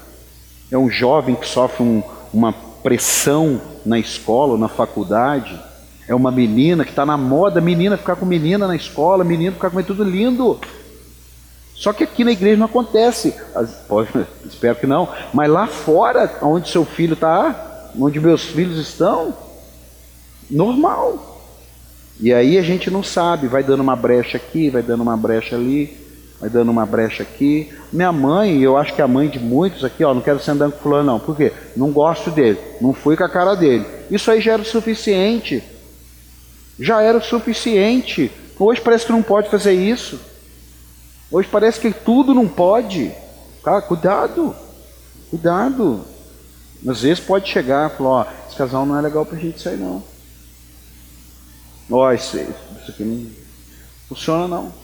Ou é um jovem, já tem que ter. Agora, uma coisa eu digo para vocês, irmão, o pecado é muito mais agradável. Tá? O problema é agradar porque Deus falou assim: importa agradar a Deus ou aos homens. Então, agradar é agradar, irmão. É dar vazão. Dá vazão. Ó. A gente vem aqui, faz tudo, chega ali, temos outra vida. Não vai fechar essa conta. Para mim, não. Não vai fechar para ninguém. Então, a gente precisa ter. Aqui, ó, penúltimo assunto aqui, ó, temos, por causa do tempo, é, tem sobre relacionamento e rede social. Quem está com relacionamento aí? Qual que é o número seu? Primeiro, primeiro é rede social. E qual que é o outro número que está aí? Cadê? Tá faltando um aí. Sete. Ah, tá. É que eu deixei o nove para todo mundo e o sete já é relacionamento com a questão das redes sociais. É isso aí. E aí fecha aqui. Ah, vamos falar um pouquinho aqui. Ah, pode ficar tranquilo. Hoje tem um suquinho, tem um cafezinho e tem um sanduichinho, né? Tem um sanduichinho, então você não vai sair daqui apavorado, não. Fica tranquilo. Alimentando seu, seu corpo e seu espírito hoje aqui. É, rede social. Aí vamos só dar um, um, uma passada aqui, porque hoje é, é, é alvo. Eu vi uma, uma reportagem hoje que em três anos dobrou o número de suicídio entre jovens e adolescentes. Três anos, dobrou, 100% o aumento. Então, fruto de algumas coisas que estão acontecendo na rede social. Então, beleza aí. Que dica a Bíblia não fala sobre rede social, né? Mas que dica a gente poderia dar que a Bíblia pode nos instruir? Porque às vezes a gente fica esperando, ah, mas a Bíblia não fala sobre cigarro. Não, mas a Bíblia dá princípio, também não fala sobre caipirinha. Entendeu? Isso é normal, não fala, entendeu? Então aí tem os princípios que nos levam a caminhar. É, rede social, vamos aqui. O Everton, é você, o Zé Mário e a Griselha. Everton, que dica você daria aí, bíblica, para a pessoa na rede social? Bom, é pensar sobre a rede social é você pensar em que antes dela ser uma rede social, ela é uma ferramenta. Ela é uma, pode ser usada como uma arma, pode ser usado algo para positivo ou negativo. Um exemplo que eu poderia dar, tem um caso, é, Davi, ele enfrentou o gigante Golias, e ele derrubou o gigante Golias com algo que ele tinha nas mãos, que era a pedra e a arma dele lá. Só que ele mata o gigante Golias com a arma do gigante. Então, sempre quando a gente vê uma ferramenta que ela é muito utilizada para causar o bullying ou aumento do suicídio, a gente pode ver como uma ferramenta sendo utilizada pelo mundo, que o mundo nos entrega. Eu acho que cabe a nós termos sabedoria de usar aquela ferramenta para que através dela a gente vença esse gigante e não somente ficar afugentado por conta daquela arma. Então, Davi, em vez de ele ter o medo daquela arma na mão daquele gigante, hoje a gente poder usar a rede social na mão do mundo a gente pode enfrentar aquilo e de fato vencer através dessa rede. Então, que a gente use a rede social como uma ferramenta, como uma arma para lutar e como uma estratégia para que a gente possa alcançar um caminho, chegar a um ambiente, a um território que a gente não chegaria se não fosse através dela.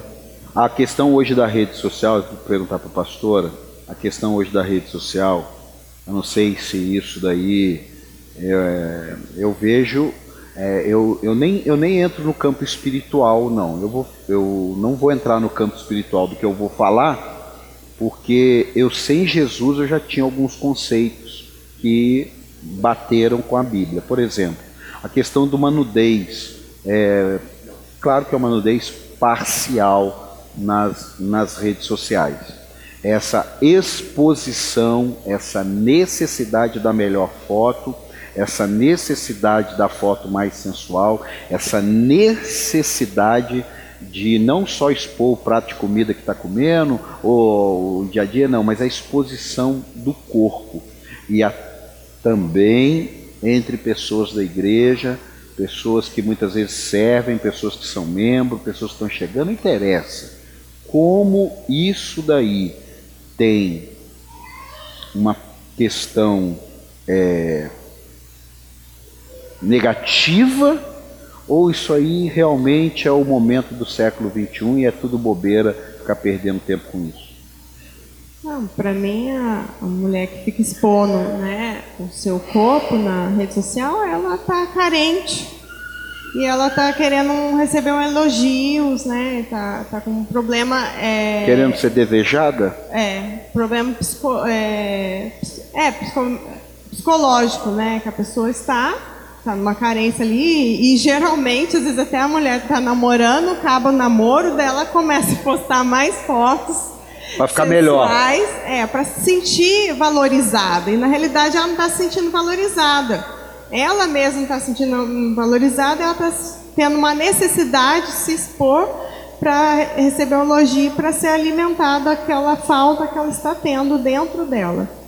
Então eu acho que ela tem que buscar né, ajuda e, e, se olhar no espelho, se achar bonita e falar foi assim que Deus me fez e, e, e eu, e eu vou me arrumar para mim, para eu me sentir bonita, mas não para eu ficar me expondo, ah, para eu me sentir bem. Antes da, da E também tem muitas pessoas que colocam as. É, acabam ficando depressivas né, por ficar olhando muito nas redes sociais, fica olhando as mulheres lá, lindas, ou os homens lá, né? Aqueles homens que tá com um carro maravilhoso, tá viajando para lá e para cá, só posta coisas de negócios é, que tá ali. Você às vezes está numa dificuldade financeira e a pessoa acaba Aluguel atrasado. frustrada, ficando depressiva. Por quê? Porque está olhando só é uma às vezes é uma coisa falsa que a gente vê, está vendo, mas na realidade a pessoa está postando ali um carro maravilhoso,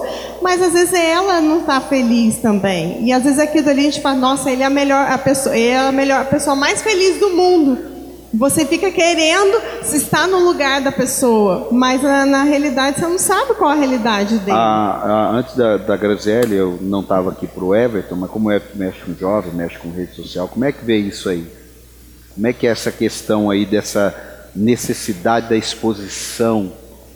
Né? Eu acho que é interessante a gente analisar o perfil de Jesus, que ele tinha um comportamento que uma vez um missionário me disse uma palavra e que eu achei muito interessante, mas ele disse o seguinte: evangelizai a todo momento e, se necessário, use palavras.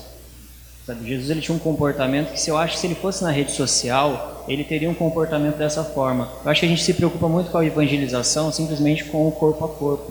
Mas a gente começar a analisar sobre as nossas imagens, nossa foto, nossa frase, é tudo que a gente monta, nossa estrutura, sobre como a gente se dedica, como a gente mostra para as pessoas que a gente usa o nosso tempo, é, é uma forma de evangelizar. Então, antes da gente usar palavras, a gente pode se preocupar com as imagens, com os pensamentos, com a, essa transmissão de uma mensagem como uma evangelização. Ô Graziele, a pergunta aqui é o seguinte, presta atenção para você entender aqui. Quem a gente segue? Fala algo sobre nós ou é indiferente isso? Quem a gente segue? Por exemplo, se eu, ah, você abre lá meus seguidores, você não controla. A gente uhum. segue, né? Mas quem você segue? É, é algo que está misturado com a curiosidade ou responde por alguma coisa?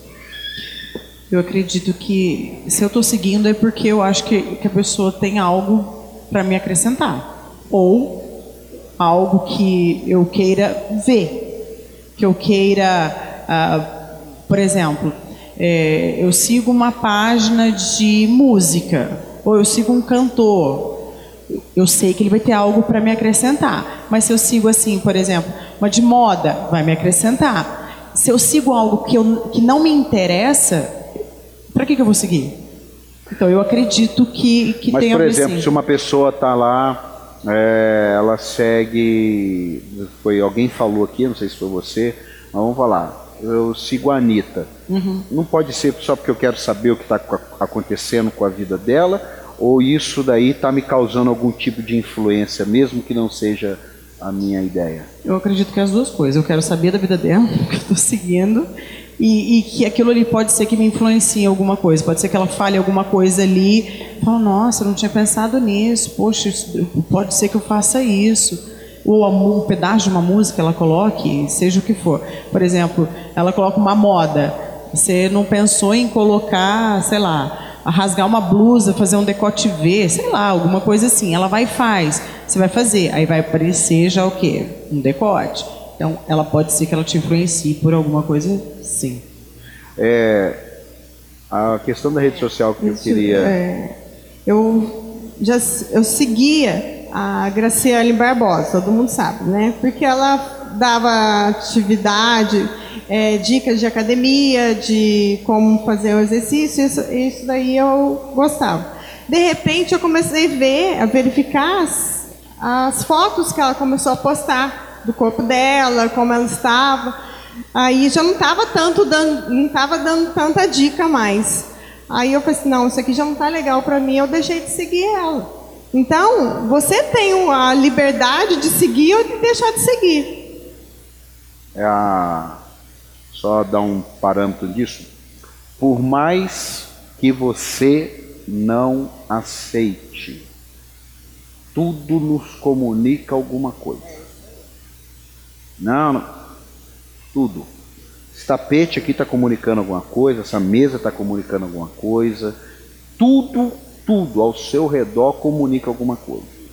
É impressionante quando você dá uma estudada sobre mensagem subliminar, quantas coisas estão sendo comunicadas a nós que nós nem sabemos mas que está causando algo dentro de nós. Então, é, desde comunicar alguma coisa positiva, porque a rede social ela tem algo positivo, como a televisão tem, qualquer coisa tem, a questão é, é, é como você processa aquilo dali.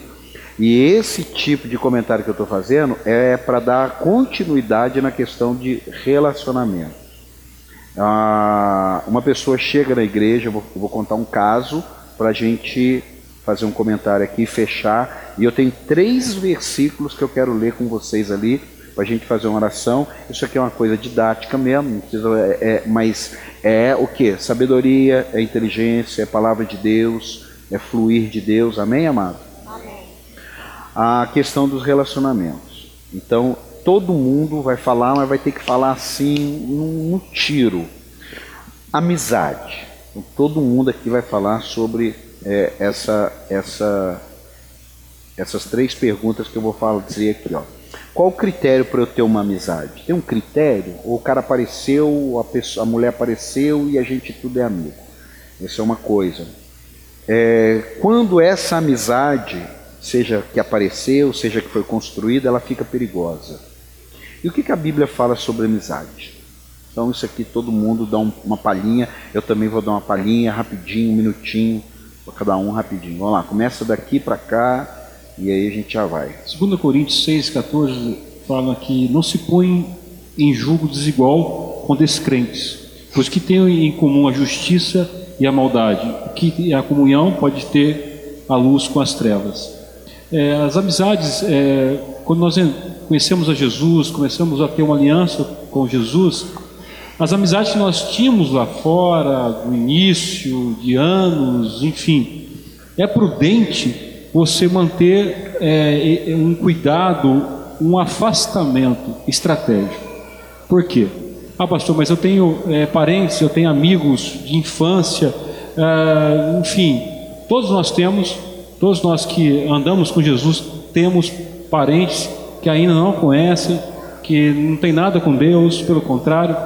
E essa, e Satanás muitas vezes usa essa estratégia é, de tirar pessoas da igreja por essa ligação.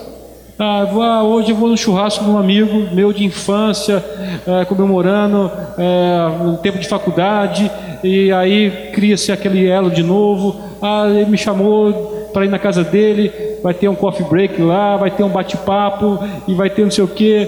Amados, muitas das vezes isso é estratégia de Satanás. Muitas pessoas saem vai, das passa, igrejas passa por para isso. cá, passa para cá. O mesmo versículo que eu preparei foi o que ele leu. É, por que, que eu não acredito que dê certo? Porque eu acho que a carne grita quando você busca algo. Por exemplo, você tem um relacionamento, você tem uma amizade com uma pessoa que, que não fala a mesma língua que você, que não está no mesmo ambiente que você, que não está buscando a Deus como você está buscando. Se você tem uma amizade com ela, ela pega e fala assim para você: ai, hoje vai ter, vamos num shopping hoje. Ah, não, hoje eu tenho culto. Nossa, mas o shopping hoje está em promoção. Falando linguagem de mulher aí. É, o shopping hoje está em promoção. Ah, está em promoção? Nossa, mas é mesmo, né? O que, que tem que faltar? Olha que eu estou falando coisa básica, hein? O que, que tem que faltar o culto hoje? Ela te levou para onde? Para mais longe de Deus. Então a amizade tem que te levar para mais perto de Deus.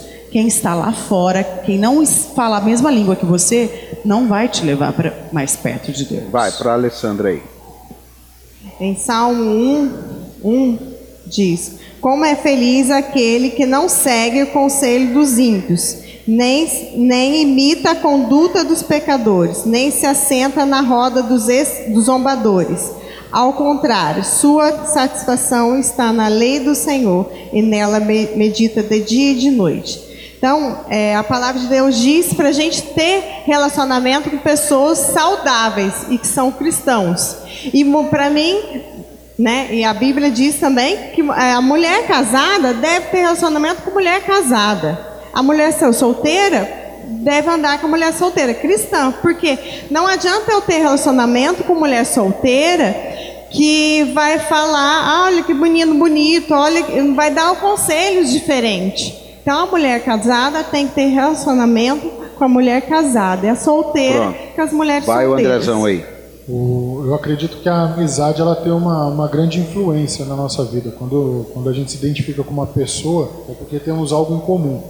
No, no meu tempo, eu estava muito de banda de rock, quando eu era jovem tudo, eu andava com pessoas que eram do, do, da mesma classe, assim, vamos dizer, né? Dos me, partilhavam dos mesmos gostos.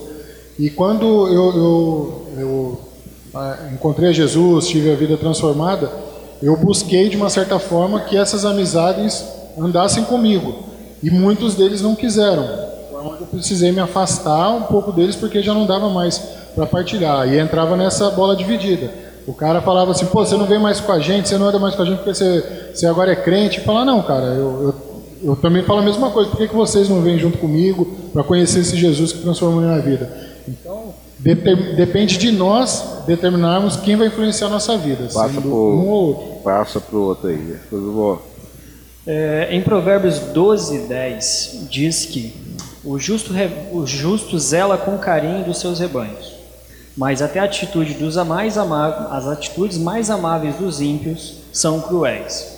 É, eu queria só deixar um entendimento a respeito disso, do que a Bíblia fala em Provérbios, se a gente for concentrar as amizades.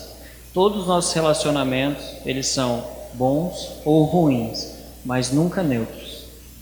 É. Eu acho que é isso que a gente precisa ter um entendimento. Então, vou pegar E em cima disso, falar o quê? O que vai te influenciar? Você vai ficar do lado positivo ou negativo? Deus deixou escrito que Ele deu a opção para a gente escolher. A opção é sua. Você vai andar com pessoas que vão agregar valor para que a tua vida melhore ou você vai andar com pessoas que vão trazer você para uma carga negativa? É, como, como ninguém tratou esse, eu, eu nem vou falar nada porque tudo que eu iria dar uma pincelada, cada um falou de um jeito. Agora, então, vamos só trazer um, um desfecho disso tudo que talvez não deu tempo para eles falarem. Existem critérios de amizade. Então, é, existe o critério da amizade superficial do dia a dia. Você está lá na faculdade, tem um grupo que combinou que vai fazer um trabalho, tem uma apresentação. Isso não significa que ele seja seu amigo. Que você está lá na hora do intervalo, comendo um lanche e trocando uma ideia e tal, e dando uma risada. Isso não significa que ele é seu amigo. São 15 minutos que tem ali na sala de aula que você está sentado e tal. Isso não significa que você é amigo. A mesma coisa você no seu trabalho, todo esse contexto, você no seu prédio, todo esse contexto, você na academia, todo, qualquer lugar. Esse nível daquele lugar é um tipo de contexto. O perigo é quando esse contexto social imutável vai para o ambiente da escolha. É aí é que está. O ambiente imutável, porque o apóstolo Paulo falou: você não consegue, pede para Deus te matar. Pronto, fechou. Está na Bíblia. Você não consegue trabalhar num ambiente que tem só ímpio, você não consegue trabalhar num ambiente que tem só mulher, você não consegue trabalhar num ambiente que tem só católico, espírita, ateu, então pede para Deus te tirar da terra. Ponto. A questão é quando isso ele transcende aquele lugar, que aquilo dali já vira um encontro, aquilo dali já vira uma intimidade, aquilo dali vira relacionamento íntimo. Uma pessoa que usa droga, tá? o cara é drogado ao extremo, ele está na faculdade. Aí meu filho está lá. E o meu filho conversa com ele, troca ideia com ele, e está tudo certo ali. Fez uma apresentação junto com ele. Mas aí eu ligo para o meu filho e ele fala: Ah, pai, eu estou aqui no shopping, vim comer um lanche. Ah, que você está sozinho? Não, tá eu e aquele. Opa! Espera aí. Sinal de alerta. Filho, mas você foi no shopping com ele? Ô filho, e aí, para onde você. Ah, pai, eu resolvi, vou fazer uma viagem e tal, ficar sete dias fora. Ah, você vai você quem? Vai eu e fulano. Ah. Então não é o relacionamento, porque a gente tem os relacionamentos sociais, onde somos alienados. Agora, nós precisamos ganhar aquela pessoa para Cristo. Agora, ganhar aquela pessoa para Cristo tem que ter um plano de ação. E aquele plano de ação, ele tem que ter cuidado também. Porque ele pode virar um plano de ação para levar uma pessoa a Cristo, e aí a pessoa não vai e você fica ali, ó. Ah, tô querendo levar aquela pessoa a Cristo. Fui jantar, fui viajar, fui não sei para onde. E as conversas? E os valores? Porque, por exemplo, se eu vai viajar, eu, o José Mário, e o pastor André, nós três esposas e os três homens aqui, a gente passou sete dias, é, vamos fazer uma viagem.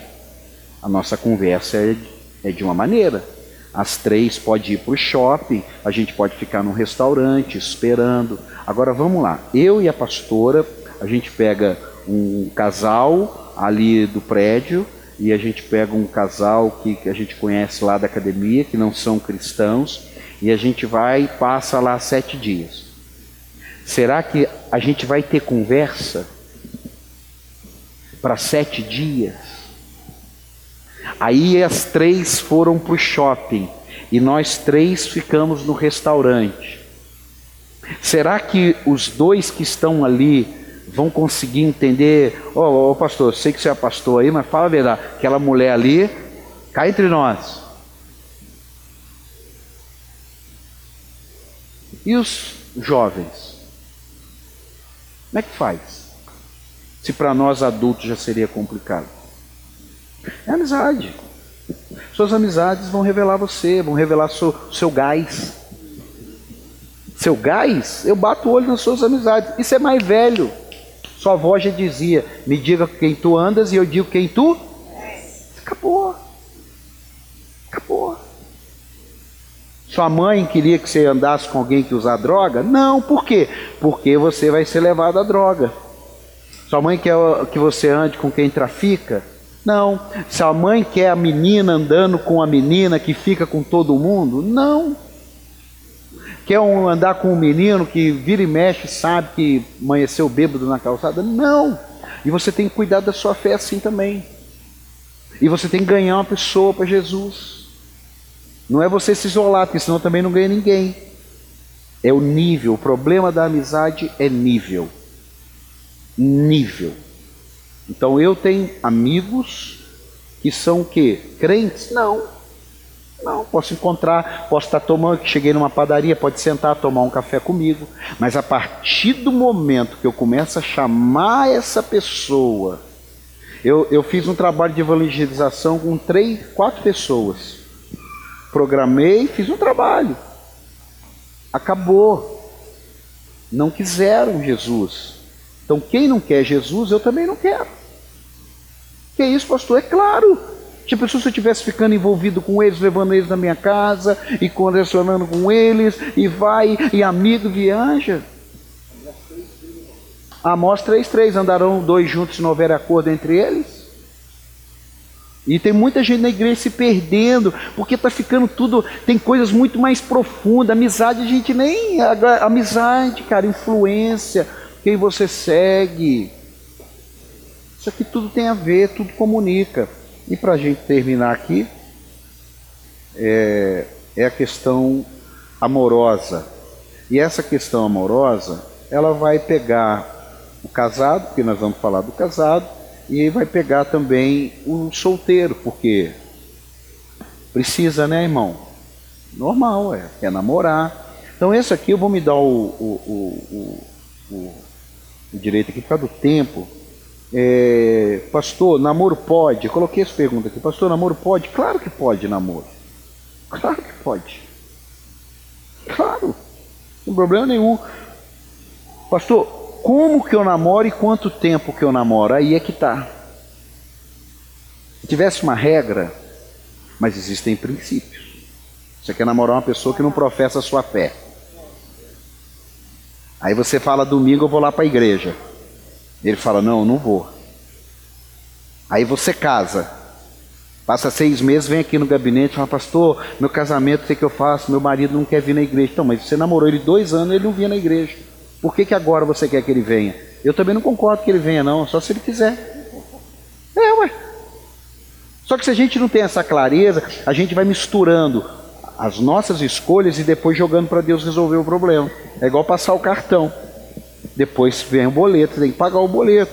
Então não é o problema namorar, não é o problema quanto tempo. Hoje, no século 21, eu comecei a namorar minha esposa, ela tinha 15, eu tinha 17.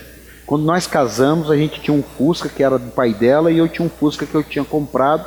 E o nosso rack era uma caixa de supermercado com a televisão que eu ganhei. Arrumamos a casa por dentro, não deu para arrumar por fora, era uma outra época. Hoje, no século 21, a menina de 15 anos começa a namorar. Você morando em São José, ainda se dá o privilégio de fazer uma faculdade aqui. Mas você tem 15 anos de idade, quer estudar. Você vai namorar para ganhar um tempinho, para beijar umas bocas. Tá.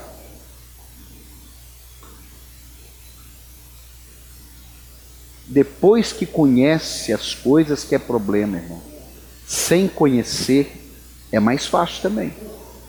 Quando Adão e Eva pegaram o que não deveria, os olhos foram abertos. Depois, eles não iam conseguir mais. Eles falaram, sai fora que vocês não vão conseguir.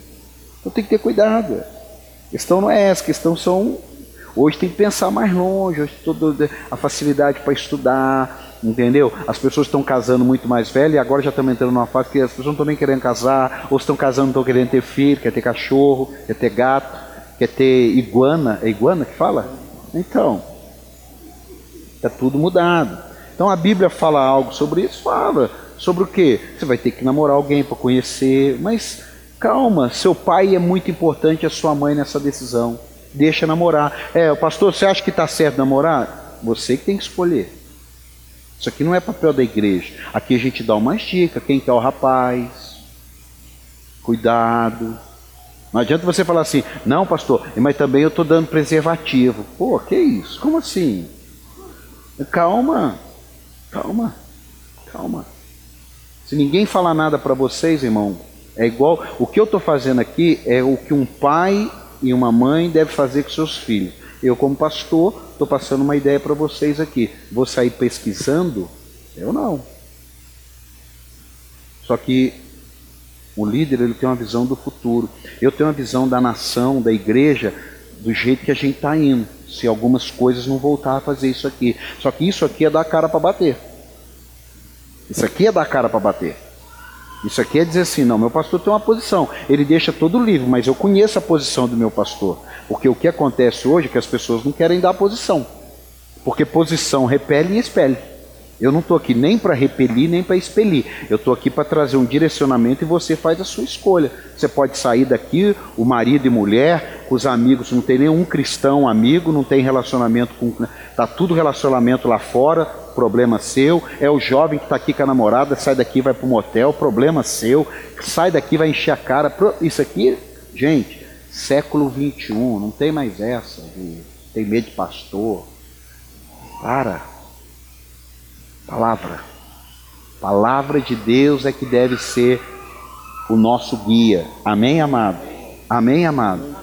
E, e, o casado? Por que tantos divórcios? A gente até falou assim, talvez está faltando um pouco mais de paciência, um pouco mais de entendimento. Ouvir isso aqui, cuidar do casamento, ler um livro.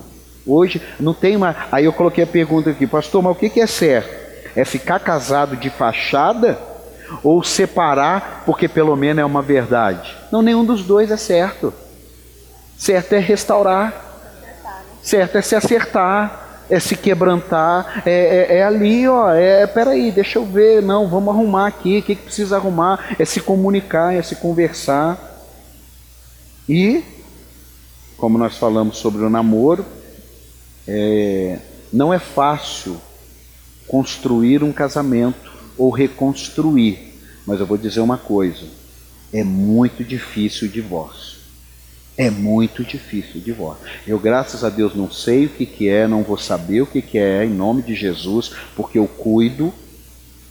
Eu, não é que Deus que cuida do meu casamento, Deus é aliança. Se eu quebro aliança com Ele, Deus é só a aliança. Olha, estou aliançado com vocês. Agora você tem que cuidar da sua mulher, ela tem que cuidar de você. Deus não faz comida para mim, Deus não cuida da minha roupa, Deus não dá carinho, Deus não deita comigo. Isso é problema da minha mulher e meu. Deus é a aliança. E hoje eu digo para você, sem vergonha nenhuma, são exceções casamentos que vão até que a morte nos separe, inclusive dentro da igreja. Por quê? Porque não fala mais nisso.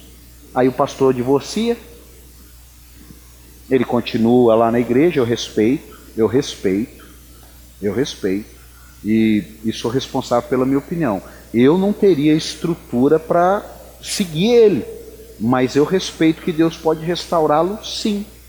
Talvez você tenha estrutura para seguir um pastor divorciado. Qual o problema? Nenhum. Cada um de nós temos as nossas diferenças. Agora, nós não podemos pegar assuntos desse nível, que tem a ver com a geração futura, e jogar debaixo do tapete, porque alguém vai ficar chateado, porque alguém vai sair da igreja, porque alguém não concorda. Irmão, não concordar comigo, eu já fui parar até em médico por causa desse negócio de não concordar. Irmão, passei dessa fase.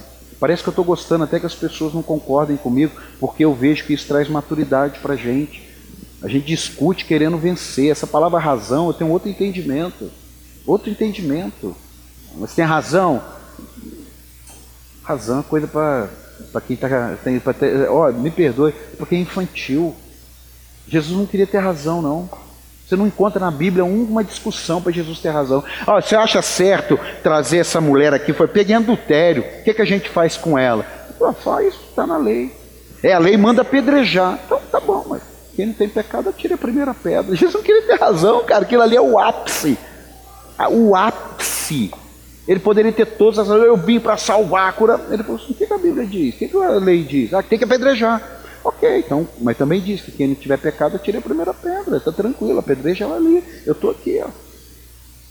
Então esse negócio de razão no meio do povo de Deus precisa amadurecer, crescer. Ah, pastor, pode ou não pode? Eu lembro quando começamos o ministério, pode festa junina? Não pode. Meu filho pode dançar? Não pode. Carnaval no matinê? Não pode. Eu pode. Eu vi porque nós todos imaturos. Hoje, cara, seu pai, sua mãe, igual tatuagem, brinco. Você tem que resolver com seu pai, com sua mãe. É, com seu pai, com sua mãe. Não é problema da igreja, não. Não é problema da igreja, não. O que é problema da igreja é pregar o evangelho. Pronto. Seu pai deixou? Sua mãe deixa? Eu que não vou deixar? Eu que vou deixar? Eu que não vou deixar? Não, irmão. Aqui, ó. Agora esses três versículos para nós orarmos, eu quero que você coloque aí, ó. Por isso que as pessoas precisam. É... Cadê a folha que estava aqui? Pus embaixo. Não, pus uma folha no chão. Ah, tá aqui. Coloca João 8, 31, 32, para a gente ler. Eu vou ler três versículos e a gente vai orar. João 8, 31, 32. Disse Jesus aos judeus que se haviam crido nele: Se vocês permanecerem firmes na minha palavra, verdadeiramente serão meus discípulos. 32 e conhecerão a verdade, e a verdade os libertará. Eu não preciso falar para vocês, não pode, acabou não, cara. Estamos aqui, ó. Estamos aqui. Lendo Bíblia, um tem um perfil, um tem um contexto, tá, mas e a Bíblia? Como é que falou, ó, vou dar minha opinião, também tem uma opinião, mas o que a Bíblia diz? Aí agora coloca aí, Eclesiastes 7,15. Eclesiastes 7,15. É a palavra. Aqui o desfecho. Aqui é fritar o bife do outro lado agora. 7,15. Nesta vida sem sentido eu já vi de tudo. Um justo que morreu apesar de sua justiça. Então peraí.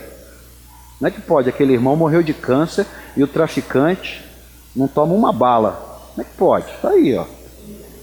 Um ímpio que teve vida longa apesar de sua impiedade. Pô, o cara regaça lá fora, teve vida longa. O irmão serve a Deus, passou, foi atropelado, acidente, morreu. Que mais? Vai aí, até o 22. Não seja excessivamente justo, nem demasiadamente sábio, porque destruir-se a si mesmo. 17. Não seja demasiadamente ímpio e não seja tolo, porque morrer antes do tempo. É bom reter uma coisa e não abrir mão da outra, pois quem teme a Deus evitará ambos os extremos. Segue. A sabedoria torna o sábio mais poderoso que uma cidade guardada por dez valentes. Para que correr risco? É você sábio. Olha aqui, eu tenho medo de mergulhar em rio que tem pedra. Por quê? Meu pai, minha avó a gente tinha rio, tem, tem ribeirão na terra da minha avó lá, perigo, pedra, aquele negócio todo e tal. Eu não perdi nada em não mergulhar de uma pedra de 3 metros. Mas naquele mesmo ribeirão, umas duas, três pessoas ficaram tetraplégicas. E o que, que me custou eu não mergulhar? Agora tem uns que querem abusar. Tranquilo. Sábio não há, ó, todavia, não há um só justo na terra. Então, tudo que nós falamos aqui, não olha para mim achando que eu sou justo e eu não vou olhar para você achar que você é justo. Não há um justo só na terra. Ninguém que pratique o bem e nunca peque. Para a Bíblia. O 21. Não dê atenção a todas as palavras que o povo diz. Caso contrário, poderá ouvir o seu próprio servo falando mal de você. E o 22. Pois em seu coração você sabe que muitas vezes você também falou mal de outros. Cara, isso é maravilhoso a palavra de Deus. A palavra de Deus não deixa ninguém ficar na dúvida. Quem quer ficar na dúvida é porque está procurando o argumento. E para terminar, 1 João capítulo 2, e eu vou ler seis, três, nove frases aqui. 1 João capítulo 2, do 1 ao 6. Meus filhinhos, escrevo-lhe estas coisas para que vocês não pequem. O ideal seria isso.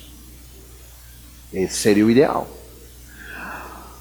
Se, porém, alguém pecar, é, não é uma vida de pecado baseado no advogado, é se pecar. Se eu tropeçar, temos um intercessor junto ao, ao Pai, Jesus Cristo, o justo. Dois, ele é a propiciação, Ele é a entrega, Ele é o sacrifício, Ele é o cordeiro, Ele é o pagamento, Ele, ele, ele é a quitação daquilo dali, pelos nossos pecados, não somente pelos nossos, mas também pelos pecados de todo mundo. Então agora você não vai julgar ninguém. Porque o mesmo sacrifício que é para você é para todo mundo que nós falamos aqui que de repente não tem uma vida com Deus. É a mesma pessoa. Versículo 3: Sabemos que o conhecemos. Como que é que eu sei que conhecemos? Se obedecemos aos seus mandamentos. Mandamento não é os dez. Mandamento é a palavra, são os princípios bíblicos que fala sobre dinheiro, que fala sobre realização, que fala sobre relacionamento, que fala sobre casamento, que fala sobre vida solteira, que fala sobre conquista, que fala sobre tudo. Esses mandamentos é a palavra de Deus. O 4. Aquele que diz eu o conheço, mas não obedece aos seus mandamentos, é mentiroso. E a verdade não está nele. Aqui, gente. Isso é Novo Testamento, isso aqui não é lei, não. Isso é Novo Testamento.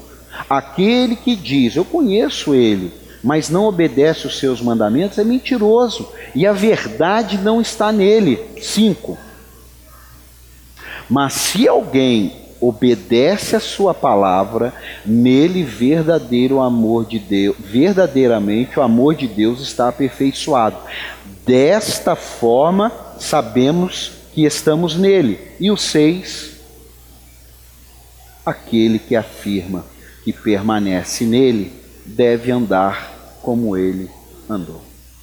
Então, amado, faz uma pergunta para Jesus todas as vezes que você for fazer algo. Ele faria isso? Isso vai te ajudar. Eu, eu uso essa prática. Eu uso. Tem hora que eu estou com um, um, algumas coisas não muito agradáveis, eu fico assim, pô, Jesus não ia fazer isso. Hum. Hum. Ô Senhor, me, me ajuda, Senhor.